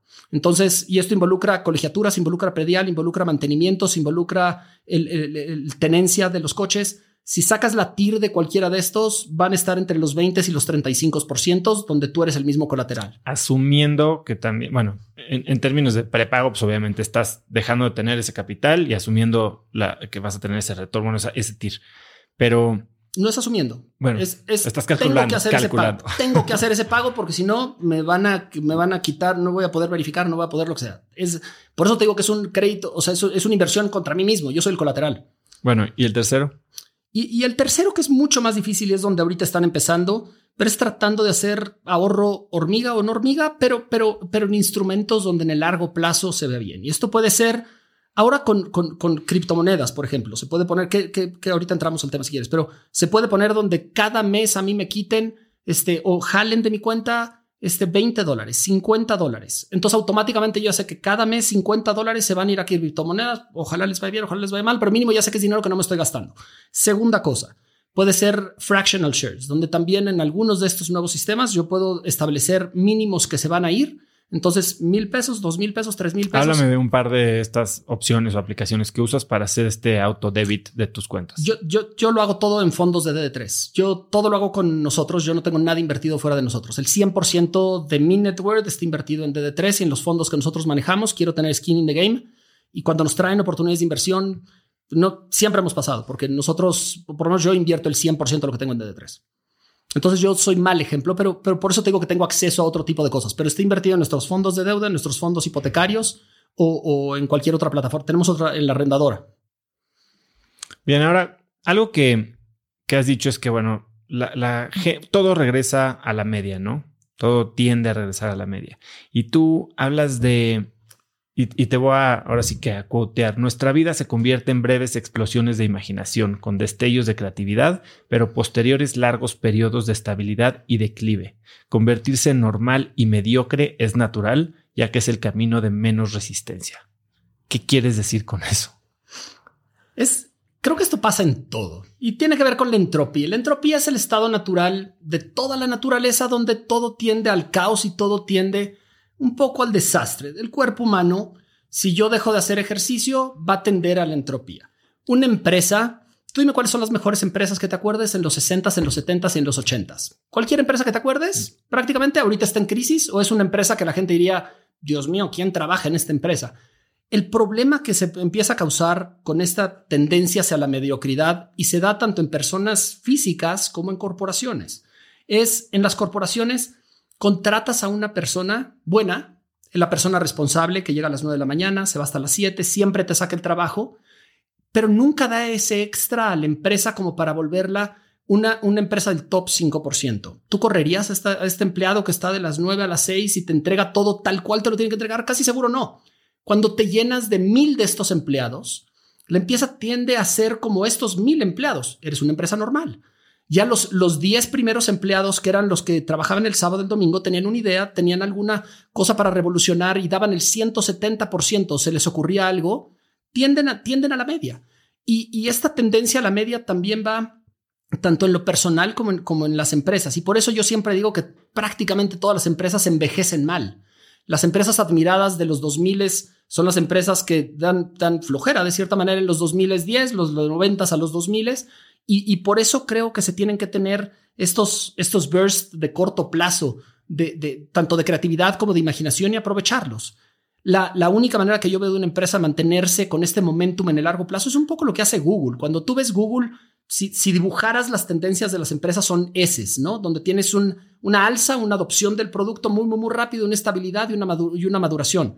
Google lo que termina siendo son una construcción de muchas S. Cuando encimas una S encima de la otra S, terminas teniendo estos bursts y estas creatividades que te, que te permiten que sigas creciendo de manera exponencial por un periodo largo de tiempo. Si no innovas en el corto plazo, durante la vida de, esta empresa, imposible mantenerte. Y lo mismo para lo personal. Si no lees, si no aprendes, si, haces, si no haces cosas y si sigues haciendo lo mismo que hacías cuando tenías 18 o 20 años, seguramente vas a caer en un estado de confort y lo ves muy difícil que puedas seguir subiendo. Y cuéntame, ¿cómo tienes alguna práctica para conscientemente analizarte y darte cuenta si estás cayendo en alguno de estos patrones de mediocridad. Sí, seguro estoy cayendo todo el tiempo. Y, lo que trato yo, me pongo metas anuales. En estas las trato de revisar cada trimestre, pero todos los diciembres me escribo yo entre 10 y 12 metas, que son muchas más de las que, de las que se recomiendan. Normalmente te dicen no te pongas más de tres metas porque no vas a cumplir ninguna. Yo tengo el beneficio de ser un poco obsesivo compulsivo, entonces con mi beneficio obsesivo compulsivo reviso mis metas prácticamente todas las semanas. Puta, si te olvidó esta, ¿no? Tenías que haber hecho, este, tenías que... Cuéntame un poquito cómo se ven estas metas, eh, cómo las divides en las diferentes áreas de tu vida, qué tan ambiciosas son. Tengo personal, tengo de salud y de ejercicio y tengo de negocio, normal y financieras. Normalmente son los cuatro rubros y trato de ahí sí no tener más de tres en cada una de ellas en, son extremadamente ambiciosas. En donde el alcanzar un 7 me las califico después de cada fin de año, guardo todas desde el 2011, 2012, me las califico cada, cada fin de año y, y, alcanzar un 7 o alcanzar un 8 debería ser bastante bueno. pero tienen que ver con peso, tienen que ver con... Antes medía yo el número de libros que leía, que es una tontería, porque es una vanidad más que realmente estar, estar pensando en cuánto vas a aprender. Ahora son los temas variados que leo. Trato de estar conociendo de nuevos temas, estar viendo nuevos temas. De salud de cuerpo estoy tratando de ver cuál es mi body mass index, cuándo es mi porcentaje de grasa, cuántos son este, tiempos que voy a hacer en X carrera. Y es una competencia conmigo. No, nadie más la tiene que saber, pero, pero yo tengo una competencia conmigo. Háblame un poco de las metas que, digamos, tuviste en 2020 de las 12 que tenías, ¿cuántas alcanzaste al 7, al 8? Tengo, te cuento de, tenía de negocio, tenía yo alcanzar assets under management, cierto número, llegamos a ese número que lo queríamos alcanzar. Tenía yo el, el, el listar un segundo SPAC, la logramos también tenía yo en cuanto a metas personales, acabar un Ironman completo, me lesioné, esa, no, esa tuve un cero, pero fue por, por, por, por, enfermedad. Pero muchas de estas metas son binarias, ¿no? O la logras o no la logras. Muchas son binarias. Muchas son binarias. Entonces, ¿cómo puedes llegar a un 7? La, la otra, en, por ejemplo, este, este año, bueno, para el año que entra, que era este año, pero se está retrasando, lo, tengo hacer una emisión de deuda dentro de la empresa por, por, por, por toda la cartera. Entonces, ahí sí es muy fácil de medirlo con un, con un, con, con un porcentaje. El, tengo una meta donde me encanta hacer un viaje de verano con toda mi familia. El, esa sí es binaria, o lo hicimos o no lo hicimos. Y tratamos todos los años para convivir, de, de podernos ir en, durante el verano y irnos, pasar más tiempo con la familia. También es así, es un, una escalera. Y ese tipo de, hay de todo, hay, hay binarias y no binarias. ¿Qué te mete en flow a ti? Y, digo, ahí he escuchado en otros podcasts como tú hablas mucho de, de Kotler, ¿no? Y, y, me encantan los libros de Kotler. Y mm, a mí lo que me mete en flow, para toda la gente que no, no sabe, es cuando sientes que el tiempo se alenta y cuando estuviste trabajando en algo, haciendo algo, dices, ¿en serio pasaron dos horas? ¿Cómo crees? O ¿en serio en dos horas acabé con esta lista de 70 cosas que yo no me había dado cuenta? O cuando estás a la mitad de una competencia y dices, puta, no es posible, corrí un kilómetro muy por debajo de lo que yo había pensado.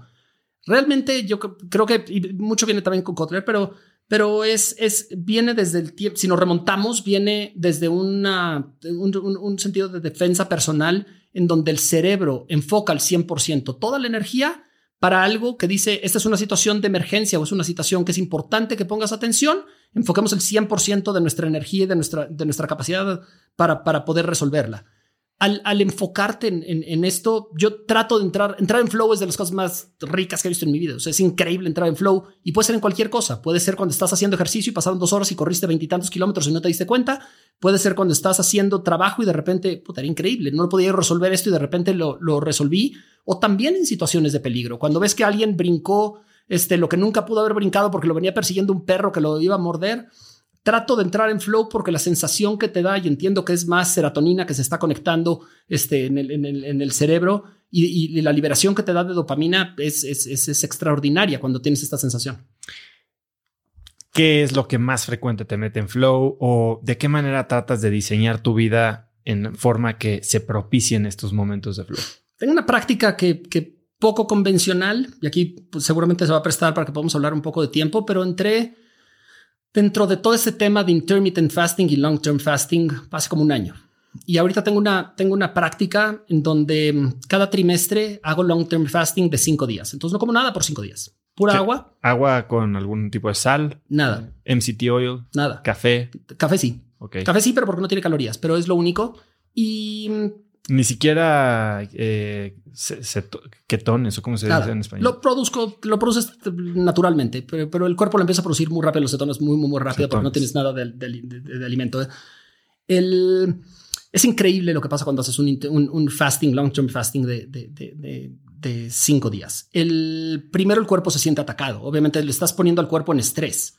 Y remontándome a cuando los, los hombres eran nómadas, el, cuerpo le empieza a decir, el cerebro le empieza a decir al cuerpo, oye, llevamos dos días sin comer, pues ponte las pilas, no estés acostado, vamos a ver si encontramos un león, vamos a ver si encontramos un mamut, vamos a ver qué encontramos, ¿no? No te dejes estar en paz. Entonces el cerebro te empieza solito a pedir, oye, tienes que hacer esto, pero también la, la, liberación que haces de serotonina y empezar a conectar las, las diferentes partes del cerebro es impresionante. Prácticamente todas las ideas que se me han ocurrido para DD3, todas han pasado durante estos periodos de fasting. Trato de ser extremadamente cuidadoso de cómo lo hago porque también es un territorio peligroso. Y ahorita hay mucha gente que lo está haciendo de manera que creo que es peligrosa. Porque cuando pasas los, las, entre las 72 y las, y, las 120 horas, que es el, el día 3 y el día 5, se produce un, un, un, mecanismo que tiene el cuerpo que se llama autofagia. Y autofagia significa que el mismo cuerpo se empieza a comer las células viejas. El, y, Ese es el gran beneficio del fasting, ¿no? Para, mí el gran beneficio es cómo me siento. te sientes con una agilidad mental que nunca yo he tenido. ves los problemas con una claridad y, hace sentido. Cuando, cuando ves que hace 10.000 años, una vez más, el hombre era nómada, hace sentido que el cuerpo diga, no tengo que mandar sangre al estómago, no tengo que mandar nada de energía a ninguna otra parte del cuerpo, 100% en el cerebro. Jorge, enfócate que tienes, no has comido, tienes que resolver este problema.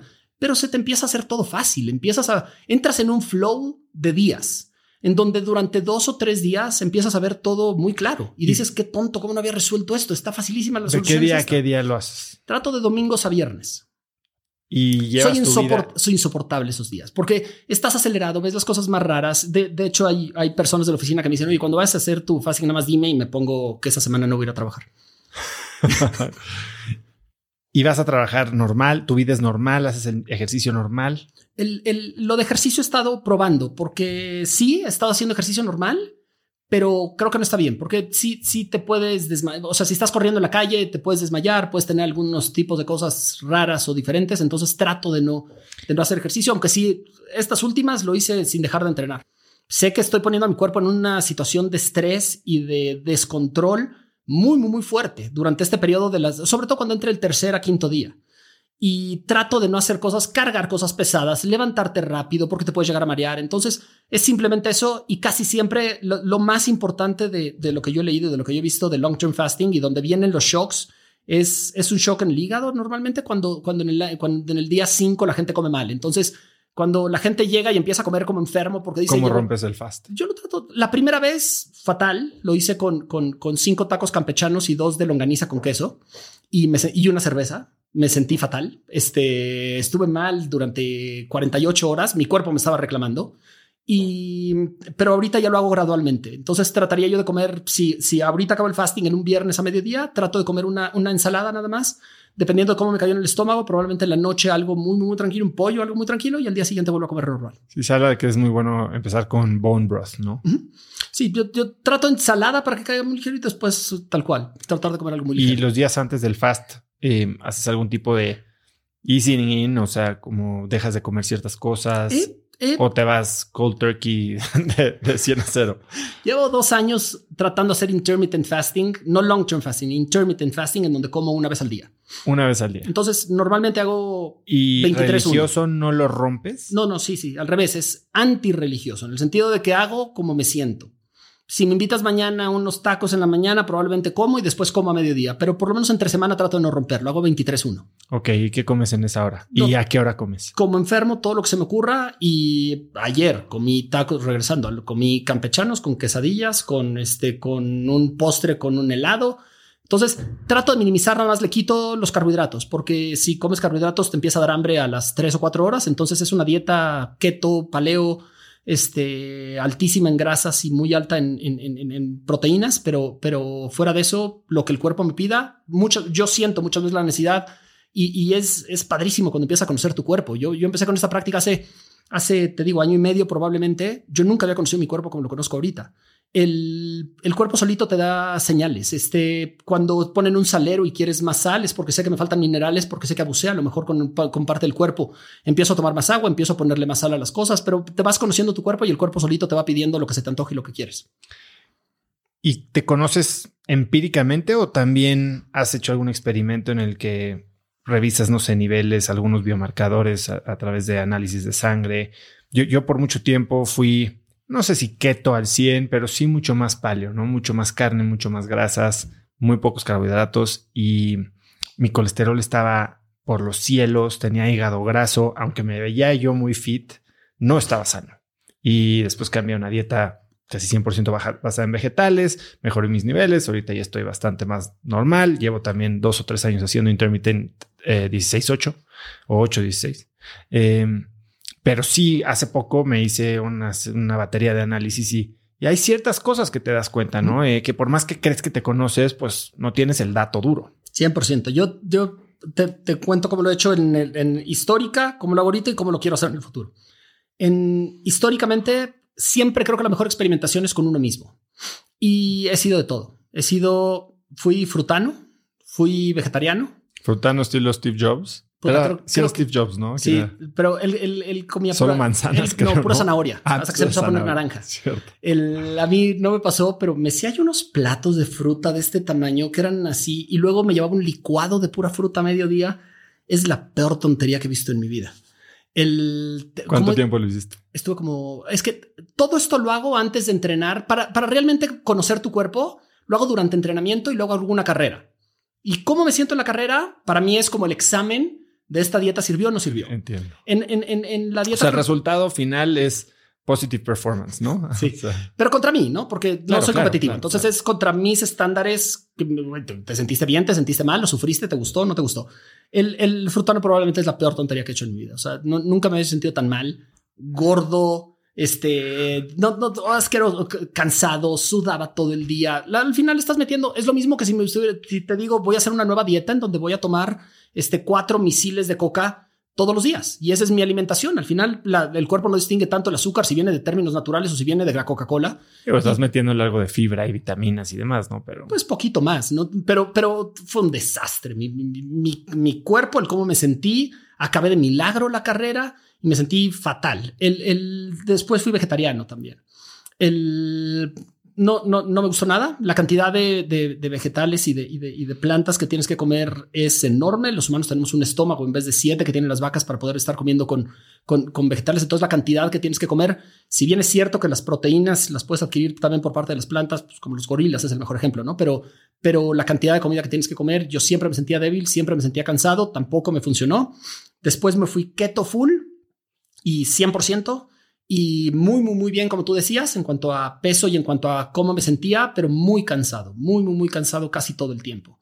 Y ahorita con el intermittent fasting y keto paleo, pero no religioso, sino que si de repente se me antoja una tortilla, me tomo una tortilla. Pan sí trato no, azúcares trato no, pero si se me antoja poca, una pasta probablemente sí, pero lo, lo que se me antoja en, en ese momento. lácteos tomas, Lácteos me encantan. No, le- no leche, puro, puros quesos. queso, crema. Nada más quesos y crema. Ah, pero eso es como lo hice. Entonces, experimentación conmigo mismo y viendo cómo me siento. Ahorita creo que voy en el camino correcto para mi cuerpo. Cada cuerpo es diferente y cada quien recibe diferente la- la- las, las diferentes proteínas. La proteína de la leche, hay gente que le cae muy, muy, muy mal. Este, la caseína, hay gente que le cae este, también muy mal el gluten. A mí me cae muy mal el gluten. Entonces, cada quien, yo creo que cada quien es diferente. ¿Qué dieta? No hay una dieta, sino que hay dietas para cada persona. Lo que estoy haciendo ahora es midiendo algunos primeros este, cosas y, y- y- y me mido con ejercicio, me mido dos cosas. ¿Cómo, cómo están mis, mi, mi, cómo duermo? Que para mí es muy, muy, muy importante. El, el- el- ¿Cómo cómo- mides tu sueño? con, con el Garmin nada más. Y duermes con el reloj. Sí, sí, duermo con el reloj. Le, le traigo 24/7. Y trato de medir cuánto es mi REM, trato de medir cuántas son mis horas de, de sueño total. ¿Cuántas horas de sueño tienes más o menos? Siete, siete y media. ¿De qué hora a qué hora duermes? Trato de dormirme a las 11 y me levanto a 6, 6 y media. Tuve un experimento de levantarme a las 5 y no funcionó tan bien. Levantaba toda la casa, todo el mundo me reclamaba durante todo el tiempo porque hacía bici. Entonces por- empezaba con el pie izquierdo. ¿Y cuánto tiempo, por ejemplo, en una noche de 7 horas tienes de REM o de DEEP? 30, 45 minutos de REM. 30 45 de REM. Sí. ¿Y de sueño profundo? No sé, pero te- trato de medir nada más el REM para ver cómo estoy. Pues, digo, aquí te da solito en cuántos estás de los, de los diferentes, este, de, lo- de- de los diferentes rangos. Porque bueno, REM es cuando, digamos, sirve para implantar memorias y es toda la parte cognitiva y, y sueño profundo es la regeneración, no el descanso de verdad. Correcto. Yo, yo me, me mido mucho más con REM y con, con pero, pero cada vez soy una vez más y soy obsesivo compulsivo, entonces me da muchísimo miedo el, el oro o cualquier otro tipo de, de- de- Que te claves tanto en las... o sea, porque me compré la báscula de Garmin. ¿Cuánto Ajá. me peso? Cuatro veces al día, Yo me peso diario igual. pero cuatro veces al día. O sea, me peso cuando me despierto. Si estoy en mi casa a mediodía, me vuelvo a pesar. Si estoy en la noche, me vuelvo a pesar. Si me bañé, me vuelvo a pesar y puta, ya subí no sé qué. Entonces, no, no, no, le tengo un poquito de respeto y un poquito de miedo a los biomarcadores porque me da miedo el volverme a la Dave Asprey o Ben Greenfield o algunos de estos donde se están sacando sangre cada 20 minutos para ver si subió, bajó la glucosa o qué les pasó. Pero quiero entrar el año que entra. Una de mis metas del año que entra es, es, hacer biohacking. Y empezando por dónde o qué, qué tan, porque hay biohacking. Hoy a todo, o sea, a despertarte a las 5 le dicen biohacking. ¿De qué, a qué profundidad te quieres No, no, meter cuando hacemos las cosas las hacemos bien, oso. Entonces, si vamos a hacer biohacking, lo hacemos a full. Y, y- y yo creo que sangre, biomarcadores de sangre debería de ser lo que... Tanto obra, yo creo que está bastante bien para que te esté midiendo todo el tiempo el- a través del pulso cardíaco y a través de la oxigenación. El este, pero después yo creo que es marcadores de sangre. Marcadores de sangre y vas a intentar desde suplementos hasta medicamentos, metformina y demás, o tienes algo pensado Creo que por puros marcadores de sangre y después ir corrigiendo. Soy la otra cosa que también tengo es soy un poco adverso a las medicinas y a meter cualquier cosa en el cuerpo. Me puedo estar muriendo y no me tomo una medicina. Ni siquiera algo 100% natural. Nada. Nada, porque tengo la, la, ideología y probablemente es incorrecta. Y bueno, Steve Jobs casi seguro se murió por eso, ¿no? Porque cuando pues, pudo haber tenido un tratamiento, él dijo, no, voy a ser naturista y entonces tampoco hay que llevarlo al extremo ni, ni, ni, tenerlo así. Hay para cosas que seguro me trataría. Pero me siento mal y tengo gripa, no me trato nada. Estoy enfermo del estómago, no trato nada. Yo, yo lo que digo es que entre más, este, entre más mediocre o entre más entre en el área de confort tu cuerpo, porque en el segundo en el que siente algo malo, yo en ese segundo le doy una ayuda, ¿para qué se va a defender? El cuerpo también es idéntico que, bueno, el cuerpo son, es una colección de microorganismos, es exactamente que, que, uno, que uno mismo. Entonces, si, si yo al cuerpo, cada vez que me siento mal, el cuerpo ya sabe que viene ayuda, pues, ¿para qué voy a defender? ¿Para qué voy a bajar la, para qué voy a bajar la fiebre? ¿Para qué voy a quitar el, el, dolor de estómago? Entonces, trato de nunca tomar nada. Yo creo que llevo años sin tomar ninguna medicina. ¿Alcohol? ¿Alcohol de...? ¿Tomas? no, ahorita nada. Bueno, nada. Cerveza brinqué de, de hard liquor, nunca he tomado mucho, pero de, de, hard liquor y vino a pura cerveza. Me encanta la cerveza y, la cerveza es fenomenal. Hace que te sientas bien. El siguiente te hidrata también, mucho más natural, sobre todo las, las cervezas, este, las cervezas que, que, sí son naturales, no las cervezas de las marcas conocidas que, que, realmente la, cerveza al final tiene la levadura, que la levadura está viva. Es, es como si te estuvieras comiendo en ese sentido un, pan. Pero las cervezas comerciales, las que venden en, en, en cualquier súper o así, están tan tratadas para que tengan vida en aquel que están muertas, ¿no? O sea, están pasteurizadas y no tienen absolutamente nada. Me gustan las cervezas, pero las cervezas más artesanales en donde tengas. Monstruo de Agua es una marca que nos encanta, que hemos, que hemos conocido y ahí abrimos un, junto con él lo invitamos a que abriera un beer garden. Matías es, es increíble, el, el, el, emprendedor que está detrás de, de, Monstruo de Agua. Durante la pandemia fui a un restaurante Nicos, que está en Clavería, en, en, aquí en la Ciudad de México, en Azcapotzalco, que es un restaurante fenomenal y le dije, oye, tráeme una cerveza IPA, la, la, que tú creas que es la mejor. Me dijo, ¿ya probaste Monstruo de Agua? Yo no. Me dijo, pues es la mejor cerveza de México. Unas semanas después fui al Puyol y también Monstruo de Agua. Y dije, puta, tengo que conocer este cuate. Y le hablamos, y hay otro en la oficina que también es muy fan de la cerveza. Le hablamos y, terminamos conociendo al dueño y a Matías, al emprendedor. Matías es una historia fascinante. Estaba de, se fue a PhD de economía y matemáticas en, en, en, en creo que es UCLA o Berkeley y se dio a la cuenta a la mitad del, doctorado que él prefería hacer cerveza y se regresa y tiene toda esta mentalidad de empresa B y tiene toda esta mentalidad de regeneración. El 100% de la cerveza viene de agua de lluvia porque cree que no nos debemos acabar con, con los manantiales. Entonces, todo natural. Él va, compra, hace con tuna, hace con, hace pura experimentación de todo tipo de cerveza. Hizo con hongos, hizo con todo tipo de cosa. Fenomenal la cerveza. ¿Te vacunaste? Sí, sí, claro. Sí, Ahí sí, ahí sí, hay, hay de cosas a cosas. Las vacunas creo que es diferente porque dentro de las vacunas, si bien es una medicina en donde le estás dando un boost a tu, a tu cuerpo, creo que los virus y las bacterias sí están creciendo de manera exponencial porque también ellos van evolucionando igual que como va evolucionando el cuerpo y ahí sí necesitamos este, tener una protección mejor. Pero fuera de eso, es más contra medicinas que contra vacunas. Tú eres un emprendedor que ciertamente tiene intereses en muchísimas áreas diferentes. Y a mí mucha, mucha gente me escribe y me pregunta, quiero emprender, pero no sé en qué. ¿De dónde salen tus ideas?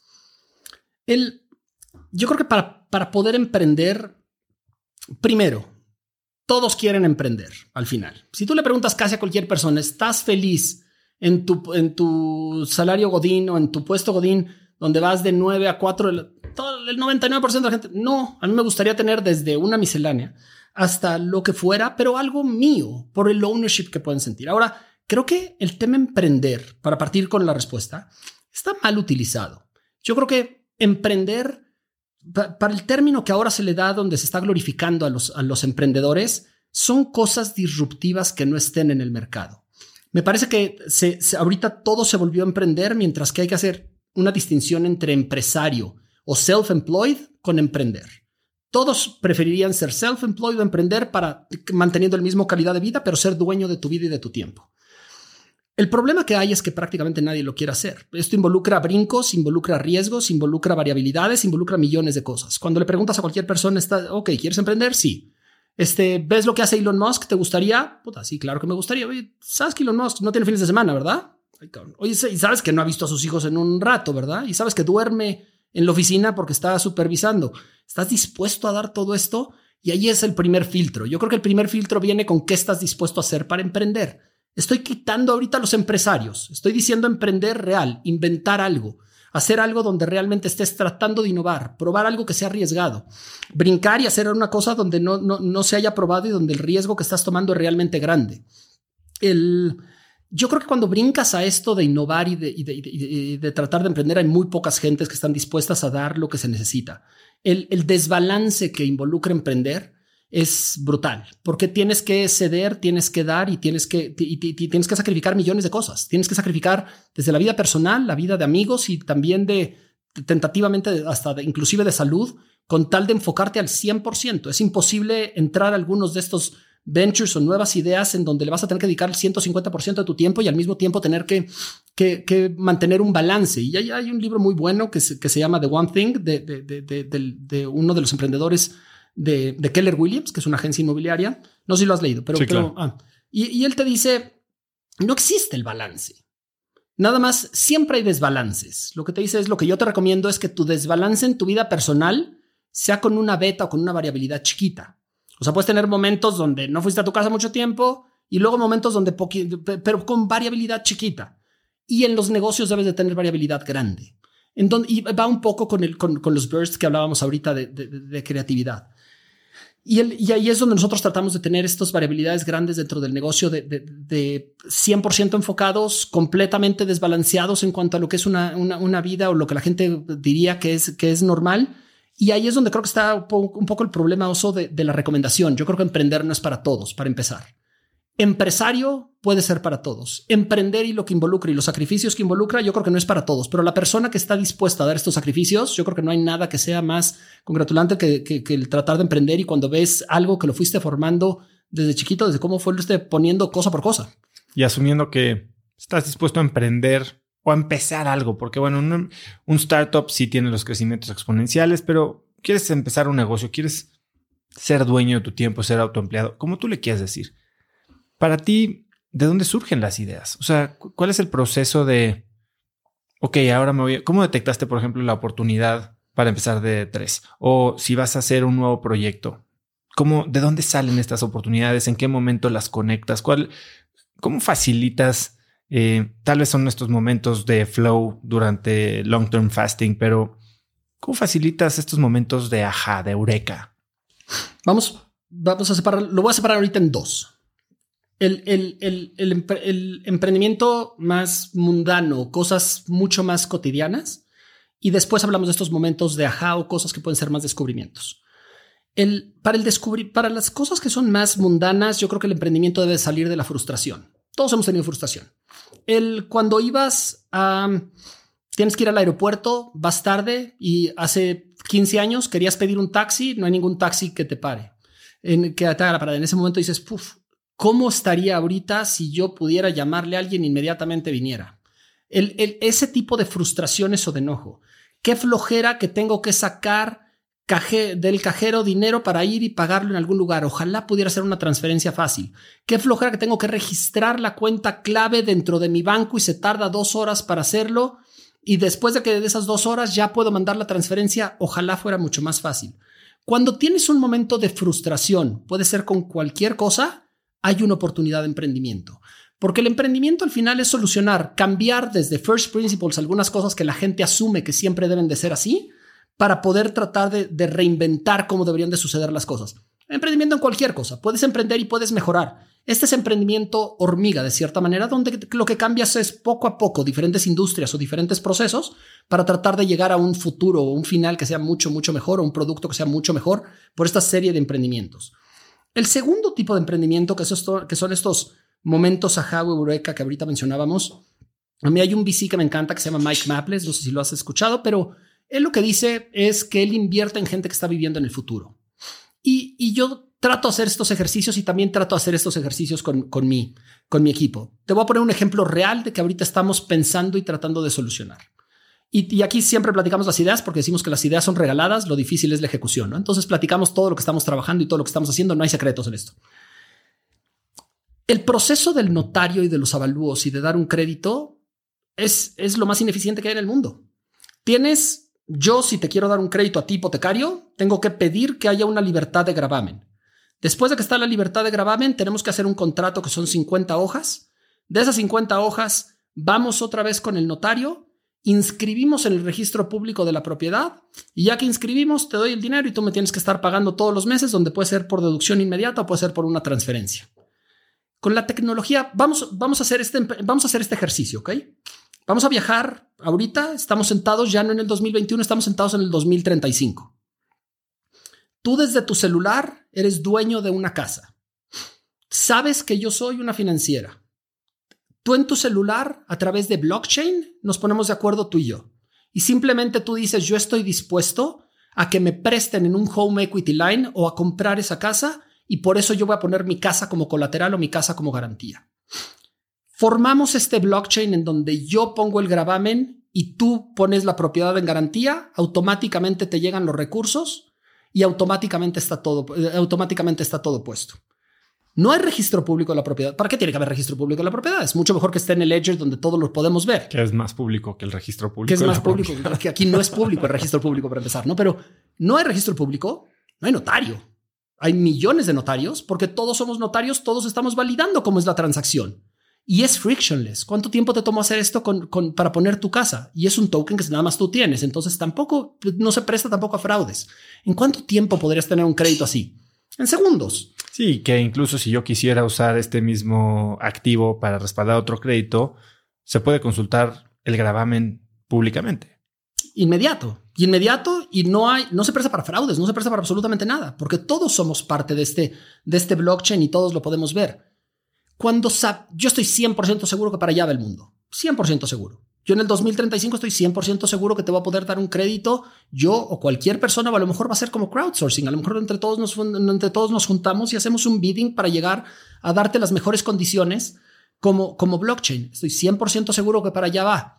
Entonces, cuando tienes una visión de esto, como Mike Papp les decía, de viviendo en el futuro, es cómo construyo los pasos para llegar a este futuro. Yo estoy seguro que este futuro viene. ¿Cómo construyo? Yo estoy seguro que viene un metaverso, 100% seguro. Estoy seguro que vamos a tener una doble vida. Que ¿Cómo todos vamos a tener. el metaverso? Yo estoy seguro que todos vamos a tener la vida. mis hijos ya están viviendo en un metaverso. Mis hijos juegan Fortnite. Si los dejara, juegan todo el día Fortnite. Fortnite es una versión chafa del metaverso, pero es una versión chafa del metaverso porque interactúan con sus amigos. El metaverso para mí es cualquier cualquier universo paralelo o vida paralela que tú puedes llevar a la vida real física que estás teniendo que te permite tener experiencias dentro de, dentro que, no tienen que ver con tu vida física, pero que te permiten tener experiencias reales o virtuales, porque eventualmente te van a permitir tener sentimientos y tener y, experimentar sensaciones a través de, a través de, internet o, de la red. Este metaverso puede ser conectado por muchas cosas, ¿no? Pero, pero, pero estoy seguro que viene un metaverso. ¿Cómo, cómo, cómo, cómo cambia los bienes físicos con un metaverso? La gente quiere seguir teniendo un departamento de 700 metros cuando va a estar metido en 20 años, muchísimo en la red, en un Fortnite virtual donde tienes todos tus amigos. Si esta experiencia que estamos teniendo Tori y yo en físico la pudiéramos tener virtual, lo hubiéramos hecho en físico, lo hubiéramos hecho en virtual, probablemente en virtual. A lo mejor yo ahorita estaría físicamente en Singapur, pero nos conectamos, pero la sensación, el tocar, el sentir es idéntico. Al final son impulsos eléctricos. Es cuánto falta para que llegue esto pero estoy seguro que va a llegar. No sé cuándo llega, pero estoy seguro que va a llegar. ¿Cuáles son las implicaciones que tiene esto para el real estate físico, que es al final lo que nosotros estamos financiando? ¿Qué va a buscar la gente? ¿Cuál es el tipo de conexiones? ¿Cuáles son las modalidades que ellos necesitan? Y así es como tratamos de innovar en estos momentos que parecen ajá, no son ajá, son muy sencillos. Imagínate cómo ves el futuro y tráelo ahorita a través de una escalera de qué pasos tengo que construir para llegar a ese futuro que creo que va a llegar en este escenario futurista, me estás hablando de que estamos moviéndonos hacia voluntariamente insentarnos en la Matrix, ¿no? ¿Tú crees que esto que estamos viviendo tú y yo hoy podría ser una simulación? Muy buena pregunta. El, ¿Cuál es la probabilidad de que en un millón de años si sigue la vida, puede haber un programa en donde simule esto, exacto como estamos. 100%. Es 100%. Entonces, si es 100% la probabilidad que en un millón de años, y, y esta es la teoría de simulación, ¿no? Es, ¿cuál, es, ¿Cuál es la probabilidad que entonces esto ya haya pasado hace un millón de años? Digo, dado que la, La humanidad... probabilidad es enorme. La probabilidad es enorme de que estemos en un... Ahora, ¿y cuál es la probabilidad de que, de que, de que la simulación haya empezado hace 10 minutos? ¿Cuál es la probabilidad de que te hayan insertado todas las, todas las, todas las ideas? Sí, que todo lo que tengo es un recuerdo implantado. 100% implantado. ¿Cuál es la probabilidad de que, de que tú y yo nunca intercambiamos chats, sino que esos chats simplemente están puestos por alguien que empezó nuestro videojuego hace 10 minutos? ¿Qué tal si el videojuego está empezando ahorita? Es fascinante. Yo creo que no, yo creo que no estamos en una simulación para que la gente no se me vaya a asustar, pero y mis hijos no se van a ¿Por asustar. qué crees que no si es tan probable? Si lógicamente es tan probable. Sí, yo, yo creo que es más un sentimiento de que quieres tener control sobre lo que tú estás haciendo. Y si al final pierdes un poco tu, tu capacidad de, de, guiar tu destino, se vuelve todo men, más banal y mucho menos importante. Y, y, y, si todo está ahí escrito, la gente diría, puta, ¿para qué voy a trabajar? Te voy a ya lo escribió alguien en la... Te en voy a flipear la pregunta. Si hoy te confirmo que esto es una simulación, que cambia en la manera en cómo vives tu vida. Uf, muy buena pregunta. Yo creo que complicadísimo el, el, sentirte dueño de tu destino, porque al final terminas pensando, ¿qué más da? Cuando, cuando, pierde, cuando, cuando pierdes la, la, injerencia en lo que tú estás haciendo o, la, o la, percepción de la injerencia en lo que tú estás haciendo, yo creo que pierdes el drive de vivir. Cuando yo sé que haga lo que haga, y, y es el problema que llevan las religiones. La religión es, es, un poco esto, es un poco esta simulación, donde la gente dice, me, fue mal porque Dios me está castigando por algo que hice. Me fue bien porque muchísimas gracias, Diosito, por haberme ayudado. Diosito, o sea, hiciste las cosas bien, te va bien normalmente, pero hay, hay muchas simulaciones en donde, bueno, más bien, hay muchos escenarios en donde te pudo haber ido o no bien. Sería lo mismo, yo creo que este escenario que ahorita me estás diciendo, donde si tú me confirmas y si estoy 100% seguro que hay una simulación, sería lo mismo para confiar que hay un Dios todopoderoso que está mandando sobre mi vida y que haga yo lo que haga, está mi destino 100% que esté hecho. Bien, bien fuerte. Yo creo que si a mí me confirmaras que esto es una simulación en mi vida no cambiaría nada. Al final del día es un juego. O sea, te vas a morir igual y pasas a otro plano, a otro tipo, al siguiente nivel. Pero estás jugando este juego. Ahora, una simulación en la que tú eres un simple avatar de alguien que está tomando decisiones, creo que sería algo diferente. Eh, si fueras parte de un sistema, de un juego en el que hay una serie de un código, una serie de reglas, un algoritmo con el que te riges, como la ley de la gravedad, pues entonces hay que ganar este juego. Me encanta la distinción que estás haciendo. Y ahí entramos a dos series de simulaciones. Yo estaba hablando sobre una simulación donde todo está dado. Una simulación donde no tienes... Es una simulación donde el que escribió el juego está 100% condicionada. Y 100% lo, lo, que tú ahorita vas a decir ya está programado. Entonces no tienes nada que... Es, es simplemente estás jugando un papel que ya está escrito. Pero podría ser, si es un metaverso, también puede ser parte de un multiverso, ¿Mm? en el que esto que estamos viviendo ahorita es una rama de un infinito árbol de decisiones que tuvo que ver con una decisión hace 5 minutos o 10 minutos o 20 minutos de este personaje siguiendo las reglas dadas. Sigue siendo un juego. Si siguen las reglas dadas, me encanta. Me encanta esa, elaborar sobre esta idea que estás teniendo, porque entonces las reglas están dadas simplemente, pero sí tengo yo poder de decisión. Y sí puedo yo, dentro de este multiverso, probablemente saber qué camino estoy tomando o cuál es el que me acuerdo que estoy tomando, aunque se estén separando los diferentes universos. Yo creo que nos podemos ir a un rabbit hole aquí que podríamos aburrir mucho a la gente, pero a ver, entonces asumiendo que, que tienes muchas ideas, que eh, tienes muchas opciones de dónde invertir tu tiempo, que es finito al final del día, tu energía. ¿Cómo tomas decisiones? La manera en la que hacemos, voy a hablar ahorita puro profesional, ¿ok? Si quieres profesional y después hablamos de cómo decides tú a nivel personal si te involucras en algo, ya sea profesional o si, si, vas a hacer, eh, si vas a venir a esta entrevista, si vas a ir a una cena, si vas a hacer un Ironman. O sea, ¿cómo, ¿cuál es tu proceso para decidir si algo amerita tu atención o no? Yo creo que trato primero en donde yo agrego valor. Yo, yo Jorge Combe, donde yo creo que agrego valor. Yo creo que yo agrego algo de valor en conceptualización y en 0 a 1. Cuando las cosas se empiezan a estabilizar, creo que hay gente que es mucho mejor que yo. Creo que hay administradores que son mejor que yo. Creo que hay gente que para estabilidad y para crecimiento creo que es mucho mejor que yo. Hay gente más ordenada que yo. Yo creo que yo donde más agrego valor es en la conceptualización y en unir diferentes, diferentes cosas. Trato de involucrarme muchísimo en esas partes de, de y, y cosas que me apasionan. Si en algún momento yo sintiera, y nos pasó durante la pandemia, que, puff, qué flojera, tengo que ir a la oficina, algo está mal. Porque si me salí de Goldman era para nunca volver a vivir un momento así. En ese momento, como lo que importa es el fulfillment y no el achievement, dejo lo que esté haciendo, lo delego, lo cambio, lo muevo, lo pongo, algo tengo que hacer. Pero no puedo, no puedo yo seguir haciendo algo en donde yo no tengo una satisfacción inmediata y donde crea que estoy agregando el valor. Inmediata. Corto, sí, no, el trabajo nunca se debe sentir como Y trabajo. en términos de retorno, porque podrías tener dos opciones en las que una te da satisfacción inmediata, lo vas a disfrutar, la vas a pasar bien. El retorno tal vez no es asimétrico, ¿no? O, el perfil de riesgo en, este, en esta actividad no es asimétrico.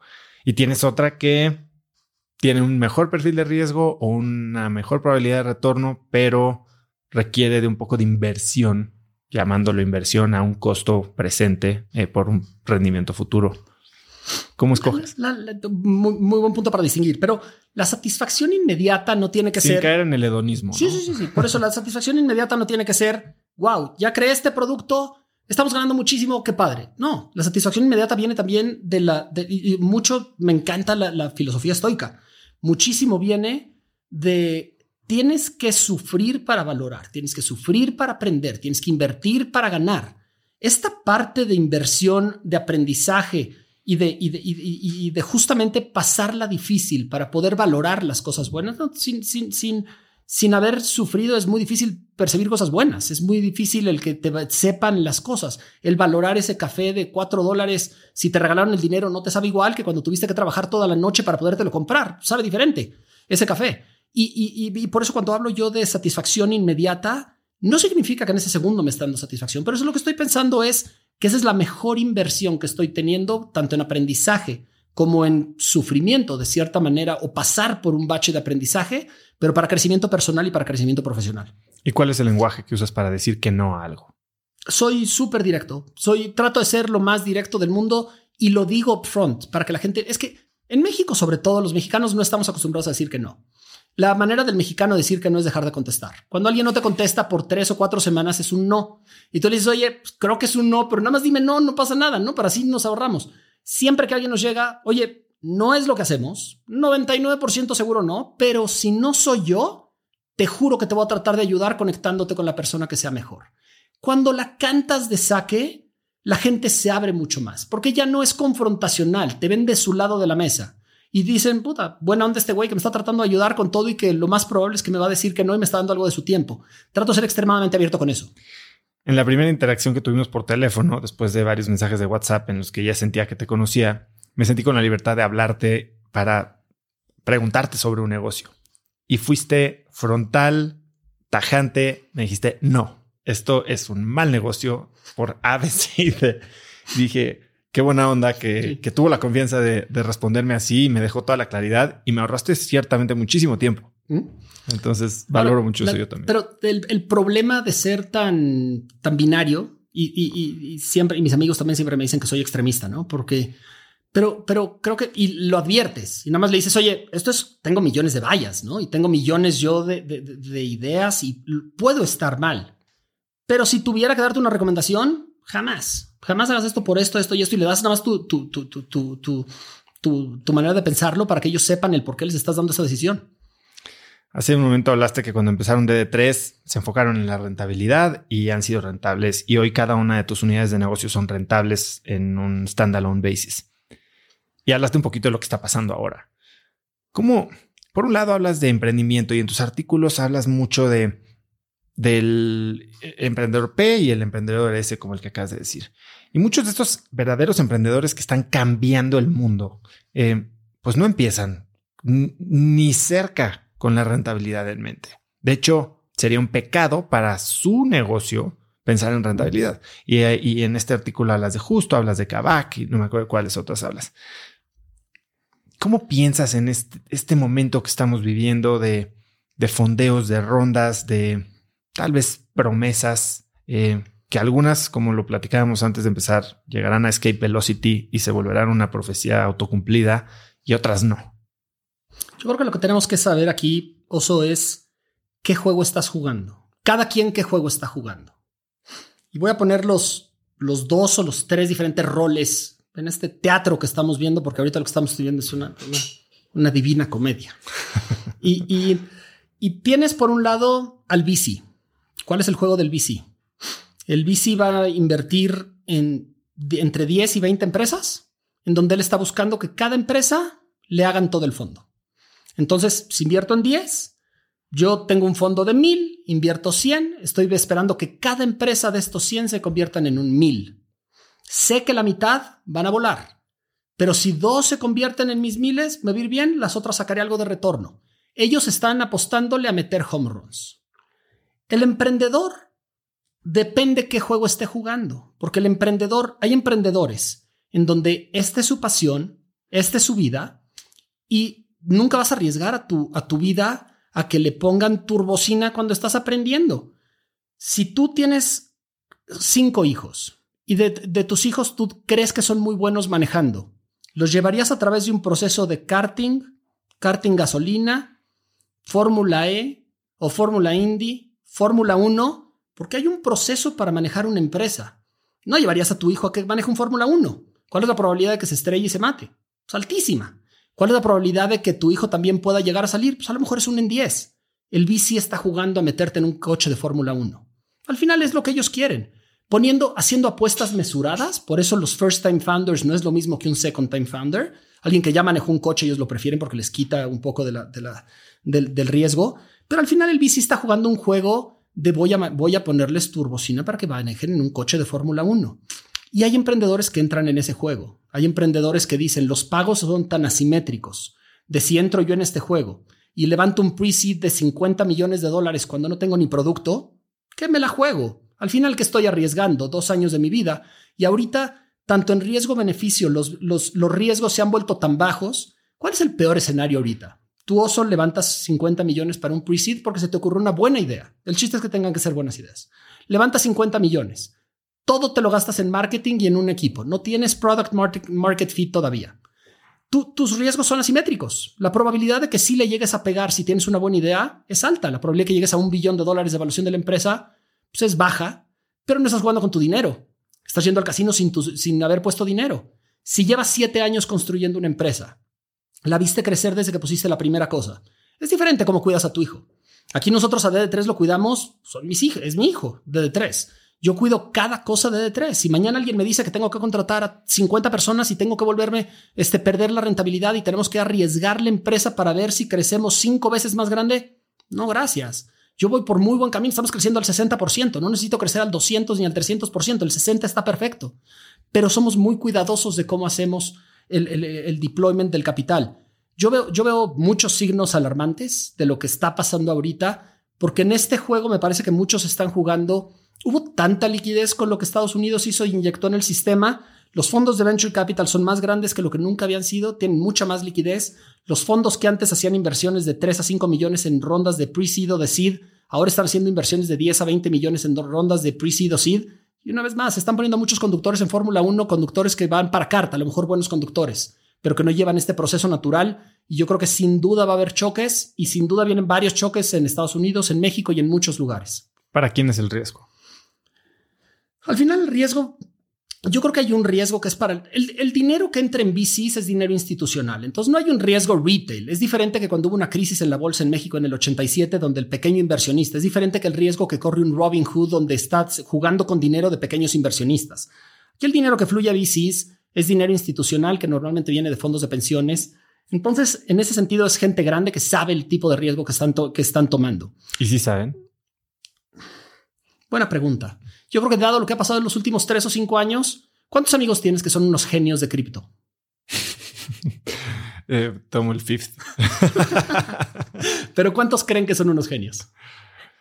son varios. Todos. Ahorita cuando sube todo, toda la gente es genio. Cuando bajan las cosas, ves quién era genio y quién no es genio. Yo creo que ahorita en VCs... Sí, como dice, cuando baja la marea ves quién está nadando sin calzones, ¿no? Todos los VCs ahorita son unos genios. Entonces, yo creo que a nivel de los fondos de pensión, pues, son los mejores inversionistas del mundo. ¿sí? Yo ahorita no conozco a nadie que no haya invertido en cripto o en Bitcoin, a lo mejor se les olvidaron, a lo mejor compraron Bitcoin y se les olvidaron y ahorita se acaban de dar cuenta que tienen un dineral y se sienten unos genios. Puta, ¿cómo no hice esto antes? ¿Cómo no le puse más dinero? Claro, como dicen el, el, coreback de lunes, es muy fácil juzgar, ¿no? Hubiera yo hecho esto, hubiera esto, hecho esto. El, yo en ese sentido creo que ahorita los fondos de pensiones y los endowments están completamente convencidos que VCs es el futuro. Hay argumentos dispares, porque lo que dicen es, si ves todos los fondos de VCs como el, el porcentaje de capitalización de los mercados públicos, y regresando a nuestras teorías de simulaciones, ¿no? Pero, del juego que hacíamos. ¿Cuál es la probabilidad de que en 40 años el 80% del, del, valor del mercado de valores sea de empresas tecnológicas? Puta, muy alto. Si tomas ese 80 años, el no me acuerdo cuánto daba, pero daba trillones de dólares. Si lo sacas a valor presente neto del día de hoy, VCs estar subrepresentado dentro de lo que debería de ser. El tema que tienes con los VCs es que va a haber muchísimos muertos en el camino, porque, porque están haciendo apuestas de home runs. Cuando le estás tirando siempre para home runs, muchos se van a quedar en el camino y muchos emprendedores. Yo creo que es el juego perfecto para todos. Al final, el VC cobra sobre home runs, sobre apuestas completamente grandes y muchas de ellas injustificadas que hizo en gente que todavía no estaba preparada para tomar estas apuestas. Pero, pero el emprendedor también tiene un riesgo asimétrico. El emprendedor está poniendo, está invirtiendo dos años o tres años de su vida con dinero de terceros.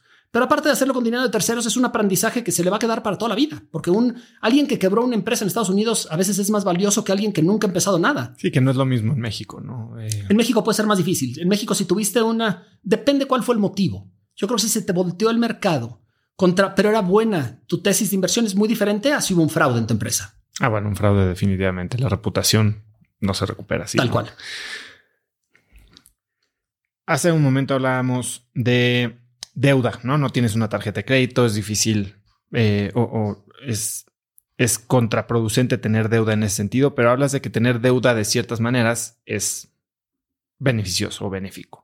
Tú hablas de cuando encuentras algo que funciona, hay que apalancarlo hasta los dientes, ¿no? Y mencionas eh, este tweetstorm de Naval Ravikant, donde habla del apalancamiento como capital y tecnología.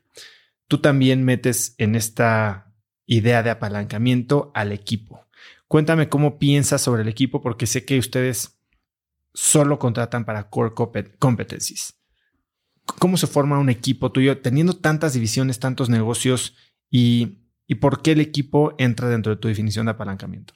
Muy, muy, muy, muy buen punto. La manera en la que nosotros funcionamos al día de hoy en D3 tenemos 20 personas. Nuestras comparables, nada más en la parte, en la parte hipotecaria somos 7 personas. Si comparamos estas 7 personas contra los bancos de nicho o cualquier otra persona, este, o contra cualquier otro competidor, ellos tienen 200 a 300 personas. Entonces operamos con el 2 o el 3% core nosotros de lo que ellos operarían. Y esto tiene que ver con contratar nada más gente que pensamos que son superestrellas. Primero pagamos muy, muy bien, pero pagamos por talento. Pagamos para gente que está dispuesta a ser obsesivos compulsivos igual que nosotros, a dar totalmente su vida para esto y que están igualmente con nosotros obsesionados con el problema que estamos tratando de resolver. Todo lo que pensamos que no nos agregue valor, lo subcontratamos. Que no nos agregue valor y no porque no sea importante. Todo es importante. El, el, agendar un viaje, el comprar los boletos es importante. Todo es importante. Pero son cosas que se pueden convertir en un commodity el 100% de las cosas que para nosotros son un commodity, que no nos dan una ventaja competitiva, donde la gente que yo puedo contratar para X posición es la misma que va a contratar cualquier otro, lo subcontratamos. Dame un ejemplo. Contabilidad. La contabilidad que va a ser si yo tuviera internamente en mi equipo o si lo subcontrato para que alguien más lo haga, es prácticamente la misma prácticamente la misma. O sea, somos que queremos un estándar altísimo. Nos lleva la contabilidad a nosotros, la gente de igual, contratamos a los mejores, como contabilidad, ni siquiera como auditores, que es carísimo lo que, nos, lo que cobran comparado con un despacho normal.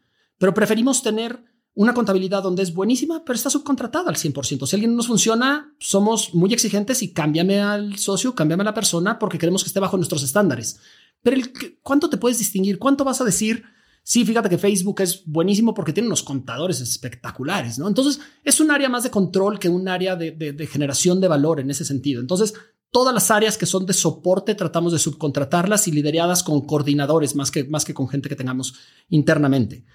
Y el equipo, al final, lo que tratamos es de complementar competencias. Yo, como te mencionaba ahorita, yo creo que mi, mi, mi skill set es 0 a 1. Necesito tener gente que sea muy buena en administradora y operadora para que me complementen con lo que nosotros estamos haciendo. Y ahí es donde viene el leverage. El leverage viene en que yo tengo 24 horas, 7 días a la semana, aunque quiera trabajar todo el tiempo y no dormir y no entrenar y no hacer nada. Y necesito a alguien que esté complementando con esto para estar operando un portafolio, operando una arrendadora, operando un fondo, operando cualquier otro tipo de cosa que nosotros estemos haciendo. Esta complementariedad y estas horas extras de gente muy, muy, muy este, capacitada es lo que nos permite tener el leverage a nivel del equipo. ¿Y cómo es tu proceso de reclutamiento? ¿De dónde salen estos rockstars? Casi todo lo tratamos de formar nosotros. El, no, no hemos hecho ninguna contratación de gente senior. Nunca hemos contratado, de hecho, gente senior. Contratamos a gente con, con un hambre eh, impresionante, con gente que sepa que... ¿Cómo identificas este hambre? La, la, última vez contratamos analistas y nos llegaron más de 150 este, aplicaciones. Lo tratamos, lo hemos hecho con, con, con headhunters y a través nosotros mismos de estar, de estar pidiendo. Siempre tenemos posiciones abiertas ahorita por el crecimiento que estamos teniendo el, el hambre se, se, se, siente y el hambre se ve. El, cuando sacas a una gente de su, de su área de confort, muy rápido puedes ver quién es el hambre. Ah, contratamos ahorita a una persona que llevaba casi dos años, este, aplicó hace año y medio. No le dimos el trabajo porque estuvo alguien más. Una vez más aplicaron 130 y tantas personas y contratamos a una persona y siguió en contacto con nosotros diciéndonos, oigan, avísenme cuando hay otra ronda, avísenme cuando hay otra ronda. Esta persistencia habla por sí misma y no, no, no estoy aquí alentando a que la gente que le digamos que no nos sigan bombardeando, ¿no? Pero se, lo sientes cuando hablas con alguien. ¿De dónde vienes? ¿Qué haces? ¿Qué te gusta? Son entrevistas. Yo nunca hago una entrevista con técnica. Yo, mi entrevista es más de fit. Este, ¿qué, qué, ¿Qué, tipo haces? de preguntas haces? ¿Qué haces un domingo? ¿Qué haces un sábado? ¿Cuál es el último problema que tuviste que te apasiona? ¿Cuál es este, si tuvieras que trabajar gratis, qué harías? Si el próximo año, al revés, te doy todo el dinero del mundo, ¿dónde, emprende, dónde emprenderías? A mí la, la me, me, encanta esta idea de que nosotros deberíamos de ser un semillero de emprendedores. De hecho, hay una persona ahorita que, que se va de nosotros para, para ser emprendedor y me sentí feliz. Nunca, nunca había sentido tanta felicidad de que alguien que te renuncia te, te, te, te, te, este, te dé gusto. Pero me, me, me dice, llama Andrés, ¿no? Y me dice Andrés, es que viendo el hambre y las ganas y la dedicación que tú le pones a DD3, yo tengo que sentir lo mismo. Y es diferente yo ya en el puesto en el que yo estaba y se me ocurrió esta idea de hacer, creo que la alimentación con hongos y con, y con alimentos naturales viene muy, muy, muy fuerte y quiero salir y quiero poner mi empresa de nutrimentales con hongos. Le dije, está padrísimo. Le dije, no, no sé si te ver bien, no sé si te ver mal, no sé nada de nutrimentales con hongos y ojalá suena, suena que está trendy y suena que debería ir bien, pero qué padre que nosotros estemos alentando a este tipo de emprendedores para que hagan lo que crean que es su misión y al final nosotros reacomodamos las piezas. Siempre la gente creo que tiene que ser muy egoísta en ese sentido. Primero pensar en sí mismos. Este se vive una vez y en ese sentido las corporaciones son la gente es intercambiable dentro de las empresas, dentro de D3 y cualquier empresa son intercambiables, pero sí el meterles esta manera de trabajar y cómo aprender a ser emprendedor haciendo un poco de todo me encanta y tratamos de dar muchísimo power, este empowerment al equipo. Hablando un poco de hábitos, ¿cómo se ven las primeras dos horas de tu día? Casi siempre hago ejercicio, me levanto a 6.30, bajo a mis hijos de 6.30 a 7, los, da algo de comer y lo que sea. Trato de hacer ejercicio de 7 a 8 y media, entre hora y media, a veces me tocan inclusive hasta dos horas y me bajo muy rápido a la oficina. Me gusta hacer de los primeros, no checo mails, checo mails hasta las 9, 9 y media, mucho chat. Yo siempre les digo, si me mandas un mail, asume que no lo leí. Este, porque. Pero si checas chat antes de checar email en la mañana. Siempre checo chats. Es que, que, que no sé que también esté, pero checo chat 6:30 a 7.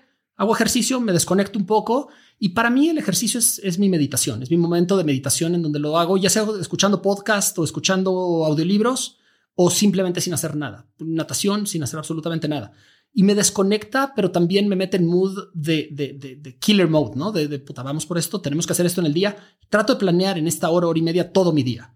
Y para mí, el, el, el, no sé si has leído el, libro de David Goggins de Can't Hurt Me, sí. pero lo que David Goggins te trata de decir es, cada día es una meta. Y, y, y, y, quieres llegar a algo de largo plazo, planéalo como tengo que cumplir esto. Yo lo trato de, hacer de esta manera. Entonces, lo que hago es durante el día planeo, ok, si hice estas cinco o siete cosas, mi día es un éxito, me puedo quedar tranquilo. Trato primero de hacer estas cinco o siete cosas que son las peores, como dicen en Estados Unidos, eat the frog.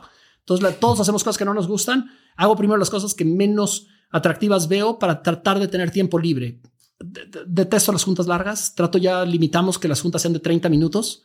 en, en D3 porque las juntas cuando son de 20 personas es más de ver quién opina para hacer como que trabaje y agrega Una valor. tarea se extiende a tomar el tiempo que tiene disponible para ella, ¿no? Tal cual, tal cual. Y por eso tratamos de poner muy, muy, muy pocas juntas, juntas de máximo 30 minutos y la gente enfocada en trabajar. Tenemos una junta semanal en donde, en donde si es un lunes, tenemos juntas semanales de planeación de lo que va a hacer el equipo esa semana y cuáles son los temas para que sí estemos coordinados de cómo te ayudo, en qué te ayudo. Pero todo lo demás es empowerment. Todo lo demás es tú dijiste el lunes pasado que tú ibas a hacer esto, rendición de cuentas y para adelante.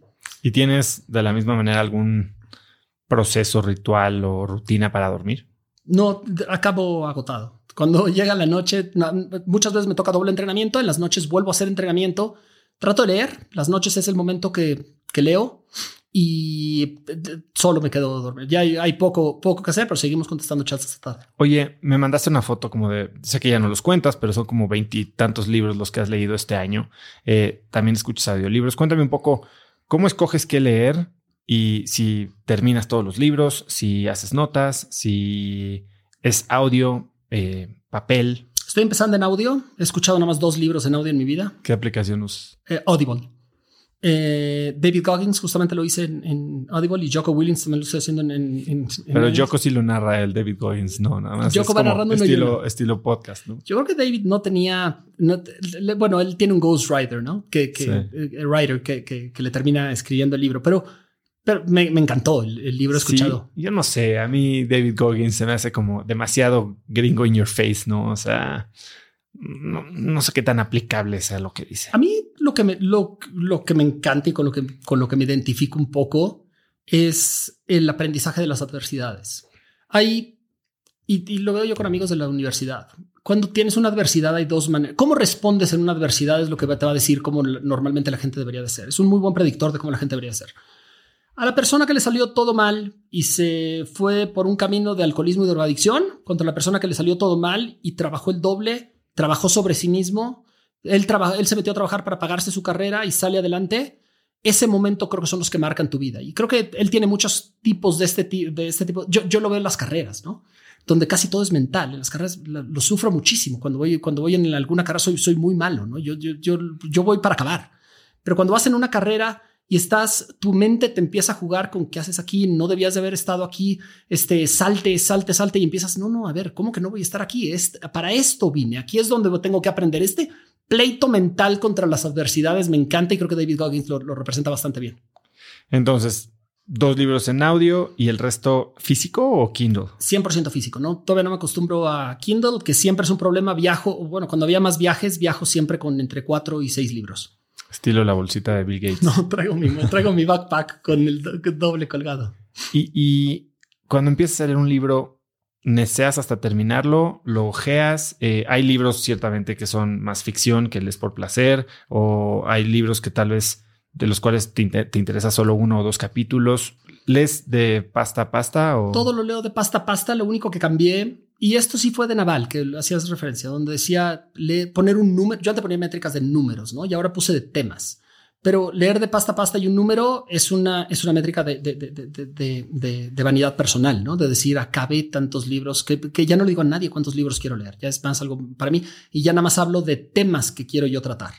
Y todos los leo de pasta a pasta, pero me brinco cuando algo no me gusta. Si, si empiezan a hablar de un tema muy técnico, de algo que no me interesa, probablemente esquimeo y me lo brinco. Si el libro, hay libros que realmente debieron de haber sido cinco páginas o diez páginas, porque es todo lo demás es refrito, simplemente dándote ejemplos y poniéndote exactamente lo mismo. El de Choco es un poco, el de Extreme Ownership es un poco. O sea, con bueno, el es que son, es el primer capítulo te explica la tesis y después son historias que refuerzan, ¿no? Y, y, y, la gran mayoría de los libros de negocios son así. Hay gran parte, hay, te, pero te, te, por ejemplo, te voy a decir uno que no muy técnico, muy difícil y este casi te apuesto que nadie te lo ha recomendado porque son de esos libros que son unas joyas para, para, para ti y para toda la gente. The Technology Trap. No sé si lo has leído. No. Una joya. The Technology Trap hace un muy denso, pero te hace un paralelismo de la situación que estamos viviendo ahorita con lo que pasó en la revolución industrial. Y lo que te dice es, hay dos tipos de tecnologías. Hay una tecnología que es suplantación del ser humano y hay una tecnología que es un enhancement del ser humano. Entonces, suplantación del ser humano, coches autónomos. ¿Qué es lo que pasó en la revolución industrial? En la revolución industrial, las fábricas, cuando se automatizan, antes necesitaban a mil personas y empiezan a necesitar a diez. Muchos de ellos niños, porque a la base era lo más barato.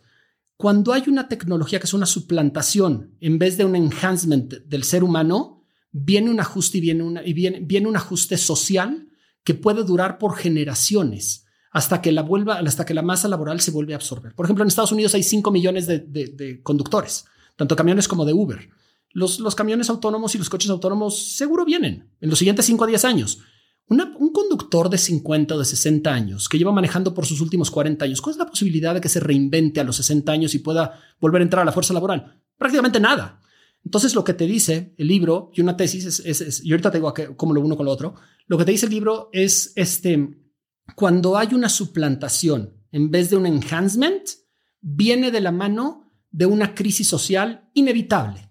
Y cuando volteas a ver lo que está pasando en el mundo, estamos en esta crisis social. Estamos en esta crisis social del populismo porque la brecha se empieza a abrir entre capitalismo, entre, con el capitalismo, con la gente, con el decil número 10 y el 50% para abajo, por lo que vale ahora, por, por el poder que da la tecnología, regresando al tema de leverage. Empiezas a entender de otra manera. Entonces, este libro, para ponerlo de ejemplo, viene con datos históricos de cuál era el consumo per cápita, las calorías per cápita de la revolución industrial. ¿Necesito yo quedarme con cuál fue el consumo per cápita durante la revolución industrial y el consumo de carne? No. Entonces esa página me la puedo brincar. El concepto es valiosísimo. Entonces a lo mejor me brinco ese párrafo, pero la siguiente página es muy, muy valioso y lo sigo yo, lo sigo yo leyendo. Entonces trato de hacer skim en este tipo de temas que creo que no se me van a quedar. Tengo muy mala memoria. Entonces que no se me van a quedar y me brinco Te a todo. sueño REM. Sí, me falta. tengo, tengo que dormir un poquito más. ¿Qué, tipo de temas estás interesando? ¿En qué tipo de temas te estás interesando este año? Me encanta science fiction, que, son de los temas nuevos, porque antes yo leía puro negocios y, luego es que la, lectura es, es, es, es, muy difícil. Tratas de leer, de seguir a gente de podcast y de rodearte de amigos que te confirmen tus vallas y tus opiniones. Claro. Es peligrosísimo, porque entonces... Bueno, ve tu feed de Instagram, tu feed de Twitter. Todo es, o sea, ya, si eso es como te enteras del mundo, tu mundo está muy sesgado. Tal cual. Y yo, yo tenía ese problema. Yo, si ves mis libros 2017, 18, 19, todo es negocios, todo es entrepreneurship, todo es muy parecido y todo me está confirmando que lo que yo creo estoy bien. Entonces, ah, puta, qué fregón soy, ¿no? Porque sí, fíjate, este güey lo dice y yo ya lo había pensado, entonces soy muy fregón. Entonces, traté de abrir un poco el scope. Entonces, tengo ahorita libros de ciencia ficción. Como que, a ver, a mí me encanta la ciencia ficción. Hay, alguna ciencia ficción que para mí ya, ya pasa más a ficción em, y no ficción de la, de la divertida, pero amo ciencia ficción. ¿Ya leíste eh, Last Tango in Cyberspace de Steven Kotler? No. Te lo voy a regalar. Hoy te llega a tu casa mañana. Buenísimo. Em, pero ¿qué, qué lees? Snow Crash fue uno de los que leí. Snow Crash me gusta simplemente, creo que está viejo. Se quedó, es un libro que escribe en el 93, pero, pero es increíble el futurismo que tiene en el 93 cuando escribes Snow Crash, que se trata justamente del metaverso y alguien que tiene esta doble, no sé si lo has leído, pero alguien que tiene esta doble vida, que es una persona con un trabajo, un repartidor en el mundo normal, pero es un héroe en el metaverso, es increíble las cosas que él está viendo en el 2000, en el 1993, él está hablando de virus, está hablando del metaverso, está hablando de cómo cosas que pasan en el metaverso te afectan la vida real y cómo se empiezan a interactuar los dos. Entonces, Snow Crash me parece que es, que es, que es increíble por lo futurista cuando lo planteas en su tiempo. Probablemente si lo vieras ahorita se ve un poco outdated. Y en comparación, por ejemplo, con Ready Player One. Muy, yo creo que Ready Player One le copia muchas cosas a Snow Crash este, muy, muy parecido. Snow Crash, yo creo que es el precursor de todo este tipo de, metaversos y de, vidas. Luego hay otro libro que leí el año pasado que se llama Todos nuestros pasados equivocados, me parece. Desde un autor, primer libro, este canadiense, que se llama Mastai o Matai o algo así increíble libro, igualito, hablando de fuentes de energía interminables, hablando de futuros, hablando de cómo el tiempo puede ir para adelante, puede ir para atrás. Muy Christopher Nolan, impresionante, increíble libro. Me, encantan estos libros que te preguntan, que te hacen preguntarte cómo funciona, cuál es la relatividad del tiempo. Muy Black Mirror del, tipo de cosas que te, muestran, cómo es la relatividad del tiempo, qué pasa si el tiempo vas para atrás en vez de para ir para adelante. Todo este tipo de cosas me, me gustan mucho. Este, me encanta la novela que que, ahí también estoy tratando de leer más. Me encanta Stream of Thought. Entonces, este, donde el novelista empieza a escribir de cualquier tema y te va guiando con 200 cosas. ¿Como cuál? Javier Marías, por mucho mi máximo. Un autor español, no tarda en ganar el premio Nobel, es impresionante con la manera en la que escribe. Él te, escribe un libro de 500, 600 páginas en, en, son 24 horas o son 48 horas de, de, lo que pasó. Pero él está caminando el autor y o, o, o, el protagonista todo lo que va pasando a través de su mente y se está preguntando sobre la vida, sobre la muerte, sobre cómo es, sobre, sobre qué se siente matar a una persona, no matar. Entonces es, es increíble el stream of thought porque al, al, al final terminas tú siendo un, un, poco Saramago. Me encanta también dentro de, dentro de, de, de novela y ficción. Me encanta Borges. Este, de los libros no convencionales, ficciones, no sé si lo has leído, pero son, son, son cuentitos Dentro de estos cuentitos son 15, 20 páginas, pero pudiera ser un libro de 400. O sea, tiene una cantidad de contenido y una de, de lo más denso que has visto en tu vida, un, un, un, genio. Este, y todo lo demás, si sigo con negocios, entrepreneurship y me he metido ahorita muchísimo a la parte de tecnología, todo lo que tiene que ver. Me, me recomendó nuestro CTO que leyera Inspired porque me dijo, güey, no estamos hablando tú y el mismo idioma, porfa, lee, nada más para que sepas yo cómo pienso un poco, se lo agradezco mucho. ¿De quién es? Inspire, no sé quién es, no sé quién es el autor, pero es un libro muy, muy, muy bueno. Te habla de cómo se deben de conformar equipos tecnológicos, quién debe ser el product manager, el product designer y luego el ingeniero, cómo deben de estar conformados, cuánto número máximo de personas, menos de personas, cómo son los scrums, cómo son los sprints, cómo son este, los prototipos, cómo lanzas un MVP, cómo vas sacando todas las actualizaciones. Muy, muy, muy bueno porque empiezas a hablar el mismo idioma de lo, de lo nuevo que está pasando. Me, me intriga el tema de cripto. Este, Pero aún así no, es, no tienes exposición. No, bueno, ahí compré 10 dólares el día de antier. En, ¿En qué plataforma? En este Coinbase. Este y compré punto cero cero cero ETHs y compré punto cero cero Solanas, nada más porque estuve leyendo demasiado de que son el futuro. Había habido una corrección importante en Solana de 200 a 130 y tantos y entonces compré y también en, en en Ether habían bajado de, de 3 mil dólares. También compré más para experimento y para conocer. También sacamos nuestro primer este, NFT de nosotros. De, Cuéntame un poco de eso, ¿por qué? Tenemos, y, y, esto es un poco de las cosas que hacemos por diversión, pero, pero nosotros también tenemos desarrollos dentro de todo lo que hacemos de prestar. También tenemos una pequeña desarrolladora, sobre todo enfocado en la Roma Norte. Y lo que nos dimos cuenta es que tú, tú compras una casa para después hacer un edificio. El tiempo que te toma permisos, licencias, demolición, manifestación de obra, este, impacto urbano, impacto ambiental, cualquiera de esos tipos pueden ser dos años. Y tienes una casa abandonada durante dos años. Te la pueden, te la pueden inclusive llegar, llegar alguien a, a, a invadir. Entonces, nosotros teníamos, o los fondos de nosotros teníamos algunas viviendas que estaban paradas completamente. Y entonces empezamos a pensar cuál es el mejor uso que le podemos dar a estas viviendas. Nos asociamos con un artista y con un grupo de artistas, de curadores, para que nos encontraran conjuntamente con artistas este, callejeros o gente que no tiene exposiciones ahorita en galerías y nos asociamos en donde nosotros les damos una residencia, nosotros les damos acceso a la casa, pueden pintar dentro de la casa y les damos un pequeño apoyo para que puedan comprar todos los materiales. Pero lo más importante es que al final de la residencia nosotros hacemos un evento en donde invitamos a gran parte de nuestros inversionistas para que vengan y para que puedan ver a estos artistas. Son artistas que apenas están empezando y son desde graffiti, collage, este, de todo. Y hay gente talentosísima. Entonces, con uno de ellos que nos hizo uno de los murales de, de, de nuestra casa, le compramos también el print electrónico y eso lo convertimos en nuestro primer NFT, que ahí lo tenemos en OpenSea. Este, apenas lo subimos, todavía no hacemos el, el, el, gas price para poderle poner precio de venta, pero ya tenemos nuestra primera colección. ¿En cuánto crees que lo vas a vender? Yo creo que nos lo queremos quedar, porque al final lo que queremos es coleccionar números unos de artistas. Entonces queremos tener el primer museo virtual donde tiene nada más números unos. Interesante. Estábamos pensando ponerlo en 100 este, ETH por si alguien se vuelve loco, ¿no? Y cuando la gente se vuelve loca hay que aprovecharlo. Pero cuando son, te compran, vendes, ¿no? Tal cual, pero son 289 mil dólares que no creo que nadie nos quiera pagar en muchos años. Pero you mientras tanto. Know, después de ver que vienen piedras. rocas. sí. Un par de piedras y tres changos. Sí, no, qué barbaridad. Cuéntame un poquito entonces ahora de, del gran proyecto, ¿no? De esta fintech eh, de D360. En D360 la oportunidad que nosotros vimos es el proceso hipotecario residencial en México está completamente roto. Hay, hay, bancos que son muy buenos prestando en créditos puente, hay bancos que son muy buenos dando créditos individuales, nadie es bueno en toda la cadena. Cada vez que pasas de una etapa a la siguiente, hay muchísima fricción. Y nosotros lo que estamos haciendo es estamos integrando toda la cadena. Nosotros estamos dándole dinero al desarrollador a manera de crédito subordinado. Desde que compre el terreno, convertimos este crédito mezanín o prepuente en un crédito puente y después estamos lanzando el proyecto de créditos individuales, en donde esta semana estamos dando los dos primeros créditos individuales. Créditos Al, hipotecarios. Créditos hipotecarios individuales. Departamentos. Para comprar departamentos. Ahorita estamos en individuales, pura Ciudad de México, el resto del portafolio somos nacionales.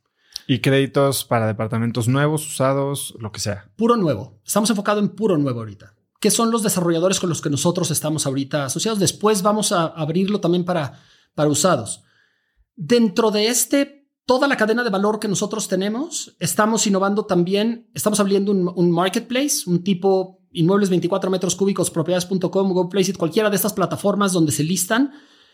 Pensamos que en México se perdió la homogeneidad y el control de calidad. Si te metes a cualquiera de estas plataformas, la mitad de lo que te sale son fraudes porque te van a vender un remate bancario. La otra mitad ya ni siquiera están, ni siquiera están vivos. Pero no está solucionando eso, por ejemplo, plataformas como True Home, La House, Avi, eh, todas eh, Flat. Para usados sí, para nuevo no. Bueno, La House está muy metida en desarrollos nuevos. La diferencia es que yo tengo al cliente desde que era un terreno el conocimiento que yo tengo y también digo muchas de las cosas que estamos ahorita sacando y, con gusto luego les compartimos ahí la página, pero lo que nosotros estamos haciendo es una vez más viviendo en el futuro. Estamos pensando cómo debería de ser esta comercializadora en un futuro. Todos nuestros desarrollos tienen realidad virtual, realidad aumentada.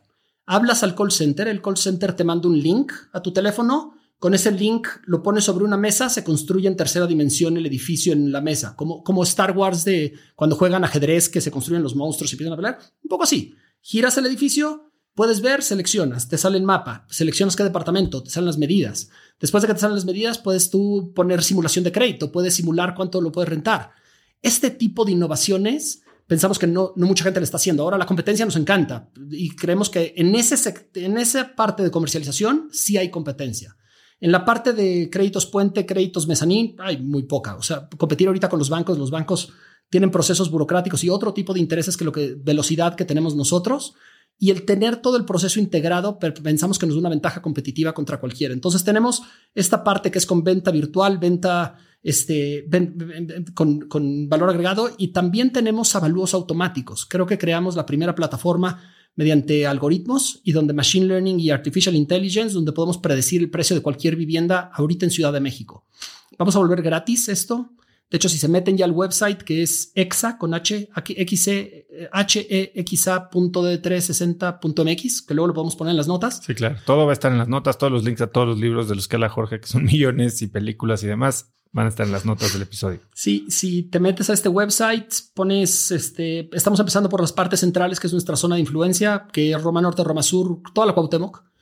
Tú puedes ver precio por metro cuadrado, cuánto vale cada, cualquier departamento. Y esto lo usamos con inteligencia artificial, donde nuestra máquina, nuestro algoritmo, todos los meses está prediciendo y cuando le nutrimos información dando tanto de avalúos como de ventas nuevas como de nuestra base de datos, automáticamente está calibrando y mejorando. Es muy parecido al modelo que tiene Silo en Estados Unidos con el Z-Estimate, donde puedes meter. Estamos ahorita metiéndonos a catastro para empezar a leer catastro y ahora dar estimados no de cuánto valdría un metro cuadrado, sino de cuánto vale realmente lo que está ahí de acuerdo a catastro. Entonces, este tipo de innovación y avalúos creo que no lo interesante sería como lo hace Silo alimentarlo con transacciones reales. A mí se me hace fascinante cómo te metes a Silo y puedes saber cuánto vale la casa de cualquier persona que conozcas. Lo vamos a tener en menos de 30 días, Oso. En menos de 30 días vamos a tener, digo, si te metes ahorita, te salen estimados. Nos estamos resolviendo ahorita el cómo cuadrar estas estimaciones con catastro y puedo hacer exactamente lo mismo que hace Silo. Lo único que yo no puedo, el registro público de la propiedad no es público en México. Lo que yo no puedo saber es en cuánto se vendió o en cuánto se escrituró una casa. Pero si tú me dices una casa de tres recámaras este, 170 metros, construido en 1987 en tal ubicación, yo te doy un estimado idéntico que como te lo sí, que lo increíble de Silo es que puedes ver cuándo se vendió y en cuánto la última vez. La otra cosa que puedes hacer en Silo que es impresionante es si lo listaron en renta o en venta, puedes ver en cuánto se listó, cuándo se retiró, se rentó, no se rentó. Es increíble, pero en México no tenemos esa información, pero poco a poco pensamos que nosotros vamos a ir cerrando un poco de esto. ¿Y el modelo de negocios ahí sería generación de tráfico para el crédito? Al final lo que queremos nosotros es y, no es por beneficencia, pero es ayudarle al comprador. Entre más informada sea tu decisión de compra de qué estás comprando y dónde estás comprando, tenemos dos tipos de gente que compra casas, el inversionista y el usuario final. Para el usuario final lo más importante es cuánto me alcanza y dónde quiero vivir. Y para eso lo ajustas por metros cuadrados. Alguien que quiere vivir en la Roma Norte y tiene un presupuesto de 4 millones de pesos, pues ajustas qué parte de la Roma Norte más pegado a Colima, más pegado a la Doctores y ajustas cuántos metros y haces un trade-off de cuántos metros te va a alcanzar. El inversionista no, el inversionista lo que quiere es dónde está la plusvalía, dónde lo voy a poder rentar. Entonces son dos perfiles completamente diferentes donde nosotros lo que le queremos dar es todas las herramientas para que ellos tomen la mejor decisión y ligar esto para el inversionista con venderle un departamento nuevo, para el pequeño comprador, para o que venda después su departamento a través de nuestra plataforma o que nos compre un departamento de los que nosotros estamos financiando. Y en los próximos 12 meses, ¿cuál de todos estos proyectos es al que más atención o más te emociona le estás dedicando? Yo estoy metido 90% de mi tiempo, gran parte de mi tiempo en esta plataforma hipotecaria. Estoy vivo sueños y me levantas así a las 5 de la mañana un sábado, te voy a decir, sí, el precio en la Roma subió 4%. O sea, todo el tiempo estoy girando con el precio de algún edificio. Oye, sí, el acero nos afectó en 4%, no sé dónde, en qué desarrollo. Todo el tiempo mi cabeza está en la plataforma hipotecaria. Acabamos de cerrar ahorita una, una ronda donde todo lo hicimos con los inversionistas que nos han apoyado a nivel de los fondos y pensamos que vamos a salir con, a, levantar de, de, ventures o de hedge funds o de private equities hacia mediados del año que entra. Y si no fuera el caso, pensamos que esta es una plataforma que podemos listar en el mercado. Nuestros planes serían para el 2023 estar listados en el mercado. Tan rápido. El, crecemos 60 a 70% al año y tenemos rentabilidades en donde ahorita estaríamos dentro de los top 20 probablemente bancos mexicanos. Tenemos la ROE más alto de cualquier banco y todo esto lo hacemos mediante un efficiency, efficiency ratio. Es de los intereses que te quedan. Yo cobro intereses, pago intereses de mis créditos y me queda lo que se llama net interest margin, ¿no? Que es mi margen financiero. ¿Cuánto de mi gasto, de mi margen financiero yo me gasto en, en sueldos, en, renta, en operar, en todo? La métrica, el rule of thumb, si tú le preguntas a cualquier banquero, te va a decir 50 es buena métrica. O sea que la mitad de tus ingresos financieros netos se te vayan a, operador, a operar y nosotros traemos 13%. El, tenemos un modelo, me critican algunas, algunos de los gentes que trabajan con nosotros porque yo les digo que somos nómadas y somos perros callejeros. Podemos operar donde sea. Si mañana se nos clausuran el edificio en donde estamos operando, al día siguiente estamos operando en un Starbucks, estamos operando en una casa baldía, estamos operando en un, en un, en un terreno baldío con cuatro mesas. Tenemos un modelo nómada donde nos, de hecho, los últimos 12 meses nos hemos mudado tres veces de oficinas la última mudanza fue en menos de tres horas. La gente ya sabe que tiene que tomar sus cuatro cosas, se muda y, está operando en donde sea. ¿Y están operando de manera presencial todo el equipo? Todo el equipo estamos operando presencial. Somos un equipo tan chico y tan dinámico que se tienen que tomar decisiones muy, muy rápida. Pensamos que somos muy malos todavía operando remoto. Damos total libertad. En D3 yo les digo que no hay vacaciones y no hay horarios porque toda la gente decide cuáles son sus vacaciones y cuáles son sus horarios. El que quiera llegar a trabajar a las 12, pues es muy su problema. Nada más que se coordine con los demás para que él va a empezar a trabajar a las 12. El que se quiere ir de vacaciones tres semanas.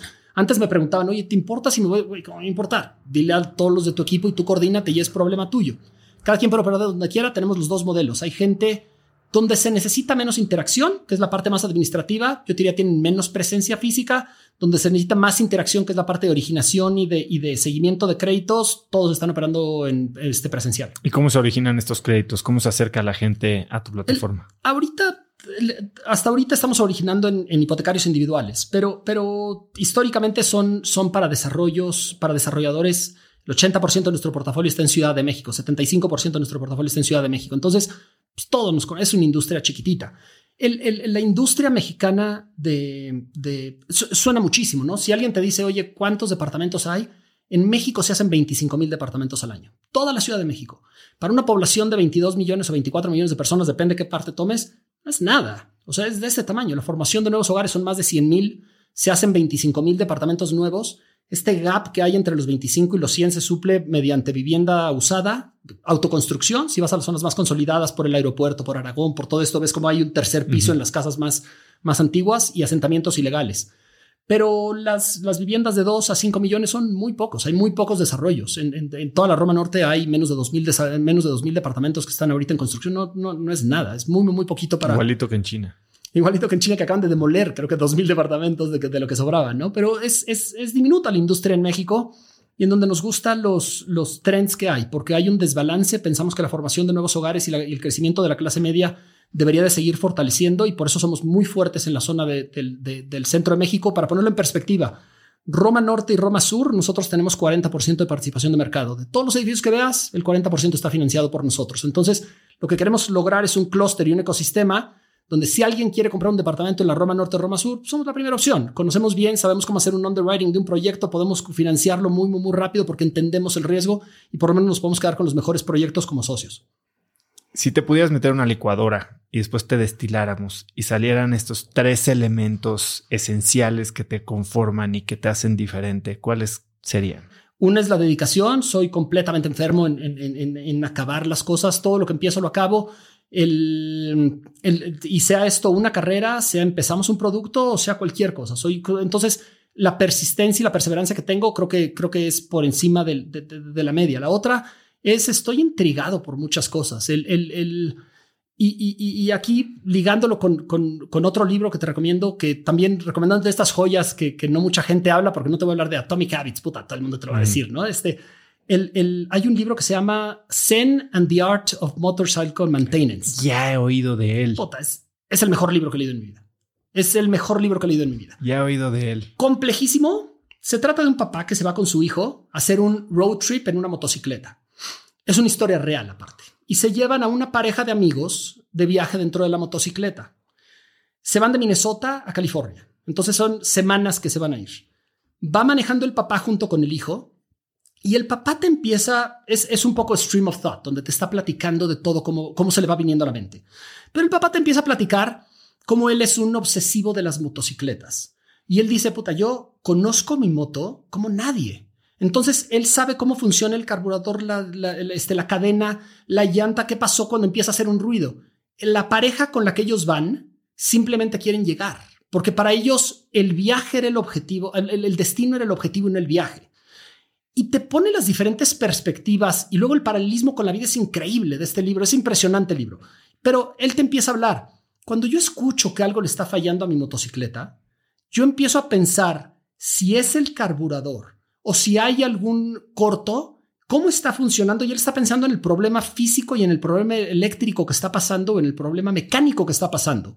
Cuando se le descompone la motocicleta, para él es un challenge. Y dice, puta, qué padre que se me descompuso. Déjame ver cómo lo arreglo, déjame ver cómo lo puedo componer. Cuando se le descompone la motocicleta a su amigo, esta porquería la quiero aventar, no sé qué.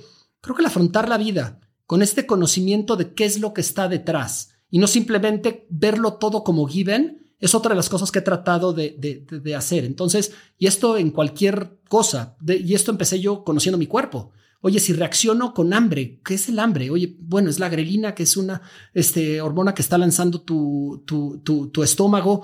Oye, ¿qué pasa si con la grelina, si me espero dos horas más? Ah, bajan los niveles. Ah, mira qué divertido. Cuando empiezas a autoconocerte como él empieza, como, como, como Robert Percy, que empieza a conocer su motocicleta, no solo a ti, a todo, cómo funcionan los incentivos de las personas, qué pasa cuando cambia algo. Cuando vas más allá de lo superficial y te empiezas a meter, descubres un universo que es completamente diferente y trato cada vez más de hacer esto mediante el, estar abierto. Y lo último, trato de ganarme la confianza de la gente. Siento que, que que en el mediano y largo plazo me va a regresar cosas. Siempre trato de dar y nunca pido nada a cambio. Siempre trato de dar el mejor consejo, nunca pido nada a cambio, nunca cobro favores, nunca digo absolutamente nada. Yo estoy seguro que siempre al final me regresan, me regresan las cosas positivas. Yo diría que esas son mis tres cualidades, tratando de, resumirlas. Y para cerrar, Jorge, que esta es la pregunta a la que ya me advertiste que debo de tenerle miedo. Si pudieras escribir un, un mensaje en el cielo para que millones de personas lo vieran, ¿qué diría? No, miedo, pero, pero es que estoy haciendo trampa, por eso te la, quiero cantar. He escuchado muchos de tus podcasts, entonces yo creo que la primera vez que hiciste la pregunta fue muy diferente que en este podcast. Es muy diferente cuando la gente ya se lo está esperando. Yo ya sé lo que me estás preguntando, entonces tuve tiempo para poderlo pensar, para poderlo estar. Entonces ayer en la noche me levanté y dije, ¿cómo lo hacemos un poquito más interesante? Pero te contesto y luego te digo la, otra manera de cómo creo que lo hacemos más interesante. Pero el, el yo escribiría, y, después de mucho meditarlo, yo escribiría, y si me cobran aparte del rotulador por letra, voy a salir muy barato, entonces va de la mano con el café, ¿no? Yo haría AS, H-A-Z, nada más. No necesitas nada más. Haz. Tengo esta idea de poner mi propia empresa. Hazlo, hazlo, deja de pensarlo y hazlo. Cuando estás en, en, el momento es cuando empiezan a salir las cosas. Para meter el gol tienes que estar jugando. Para que salgan las cosas tienen que estar. Para aprovechar una oportunidad, para que te caiga el fondo de venture capital, para poder innovar, para cualquier cosa tienes que hacerlo. Yo creo que simplemente con hacerlo tienes un beneficio en donde subiste de, de, estar en la media a estar en un percentil del 5%. La gente no hace. Es increíble, pero la gente como está en esta área de confort y regresando a lo que estábamos viendo, el, el, se vuelve la gente muy, muy, muy cómoda o muy poco proactiva en este tipo de, emprendimientos nuevos, por eso yo pondría simplemente as. Pero lo que yo te iba a proponer era diferente. O sea, lo que yo te iba a decir era, ¿por qué no retomamos la primera vez que hiciste estas preguntas? Y te hago yo un rapid fire. Te hago cinco preguntas. Vamos a ver. Y luego me lo regresas. Llegale. Pero te hago cinco preguntas. Respuestas muy rápidas. Me respondes en menos de 10 segundos. Lo primero que se te viene a la mente para conocer quién es Oso. Y luego, Venga. me- luego venga de regreso. ¿eh? Venga. ¿Cuál es el personaje que más admiras y por qué? Mi mamá. Eh, por, eh, por versátil, por dura y por eh, siempre estar. ¿Qué prefieres, fama o dinero? Dicen que la verdadera riqueza no es rich and famous, sino rich and unknown. Entonces preferiría dinero. Bueno, ese es de Naval también. Creo. ¿Qué, qué consejo crees que Oso le hubiera dado? ¿Oso de hace 20 años le daría al Oso de ahorita? Deja de preocuparte por lo que van a pensar. ¿Y qué consejo le va a dar Oso de 20 años al Oso de ahorita? ¿O es Eh, al revés? A ver, eh, la pregunta era, ¿qué le diría al oso de El oso de 20 años, cuando Ah. tenías 20 años de edad, tú qué, perdón, ¿qué consejo le darías tú al oso de, de Eso, 20 años de edad? Deja eso. de preocuparte. Sí, deja de preocuparte y, y confía. El oso del 2050, ¿qué consejo te da? Hoy. Eh, lo que estoy diciendo ahorita, bueno, no sé, o sea, o- o- espero, espero que lo que estoy haciendo hoy eh, es lo correcto, que estoy tratando de hacer lo que importa. No solo hacer, hacer lo que importa, porque hacer y hacer y hacer y hacer y hacer creo que puede ser una trampa también y puede ser una salida muy fácil y puede ser una manera inclusive de procrastinar. ¿Qué es lo peor que haces que estás cambiando? Eh, eh, mi, mi impulsividad en mi comunicación. Muy bien. Buenas. Eh, me gustó. Gracias. Eh, lo vamos a dejar ahí. Yo creo que, que tenemos un, un muy buen episodio. Eh, hay muchísimos links para, el- a- para la gente que quiera indagar más, leer libros y ver eh, películas. Jorge, la verdad es que digo, esta plática, como te digo, y estoy seguro que vamos a tener muchas pláticas. Ya quedé con Alan de ir a comer los tres juntos y, y seguirnos echándonos de estos. Me dijo, pero va a tener que ser en la hora que come este güey. Pero como cualquier hora, es lo bueno.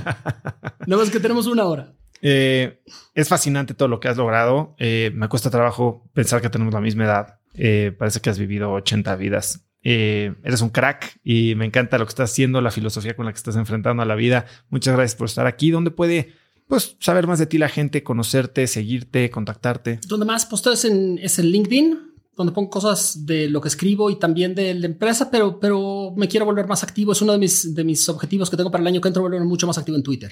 En Twitter. Entonces, arroba Jorge Combe, todo pegado. Perfecto. Instagram, ¿no? No tengo Instagram. No tienes Es Instagram. que son distracciones, ni Facebook ni Instagram, porque estaría todo el tiempo, como soy obsesivo, estaría todo el tiempo viendo las fotos que subieron, que no pusieron, pero Perfecto. Entonces será Twitter. Jorge, ¿algo más que quieras agregar? nada más, nada más agradecerte, gracias por el espacio, gracias por las preguntas y gracias por interesarse. Gracias a ti, Jorge. Hasta luego. Jorge es un hombre de una gran cultura y me dejó con ganas de platicar mucho más sobre temas muy futuristas. Si te gustó el episodio, compártelo con alguien usando el link cracks.la diagonal 142. También sigue Cracks Podcast en Spotify o suscríbete en iTunes y califícanos ahí con 5 estrellas para que más gente nos encuentre, además de que me encanta leer tus reseñas. Mencióname en Instagram o Twitter con la lección que más te llevas de este episodio como arroba osotrava y no olvides saludar a Jorge en Twitter como arroba Jorge Combe. Puedes encontrar links a todo lo que hablamos Jorge y yo hoy, que son muchas, muchas cosas, muchos libros, muchos documentales, muchas películas, en cracks.la diagonal 142. Y antes de irte, no olvides registrarte para recibir mi newsletter Viernes de Cracks, que es un correo muy cortito que mando todos los viernes con 5 tips, artículos, libros, gadgets, frases o cosas que encuentro en internet y que creo que pueden ayudarte a ser más productivo o productiva y, si no, al menos a empezar una conversación más interesante este fin de semana. Son más de 70 mil personas las que lo reciben y si quieres ser una de ellas, puedes registrarte muy fácil en cracks.la diagonal viernes y muy pronto voy a estar en tu inbox. Así que eso es todo por hoy. Yo soy Osotrava y espero que tengas una semana de cracks. Este episodio es presentado por Vic. Si me conoces, sabes que soy un consumidor voraz de audiolibros y que he probado todo tipo de aplicaciones para seguir nutriendo mi mente mientras manejo o mientras corro o hago ejercicio, pero sin duda, por mucho, Vic es mi favorita. Con Vic puedes convertirte en una máquina de aprendizaje porque con solo 15 minutos al día puedes leer más de 12 libros al año. En Vic tienen más de 250 mil títulos y puedes escuchar resúmenes de bestsellers en menos de 15 minutos o libros completos, incluido mi libro Haz lo que importa, así como mis Vic originales, como cómo combatir el síndrome del impostor. Vic, por ser escucha de cracks, te regala 7 días de prueba y después contenido ilimitado por solo 167 pesos al mes en un pago anual de 1.999 pesos al suscribirte a Vic. Simplemente ve a cracks.la diagonal Vic. Vic se escribe B alta E E K.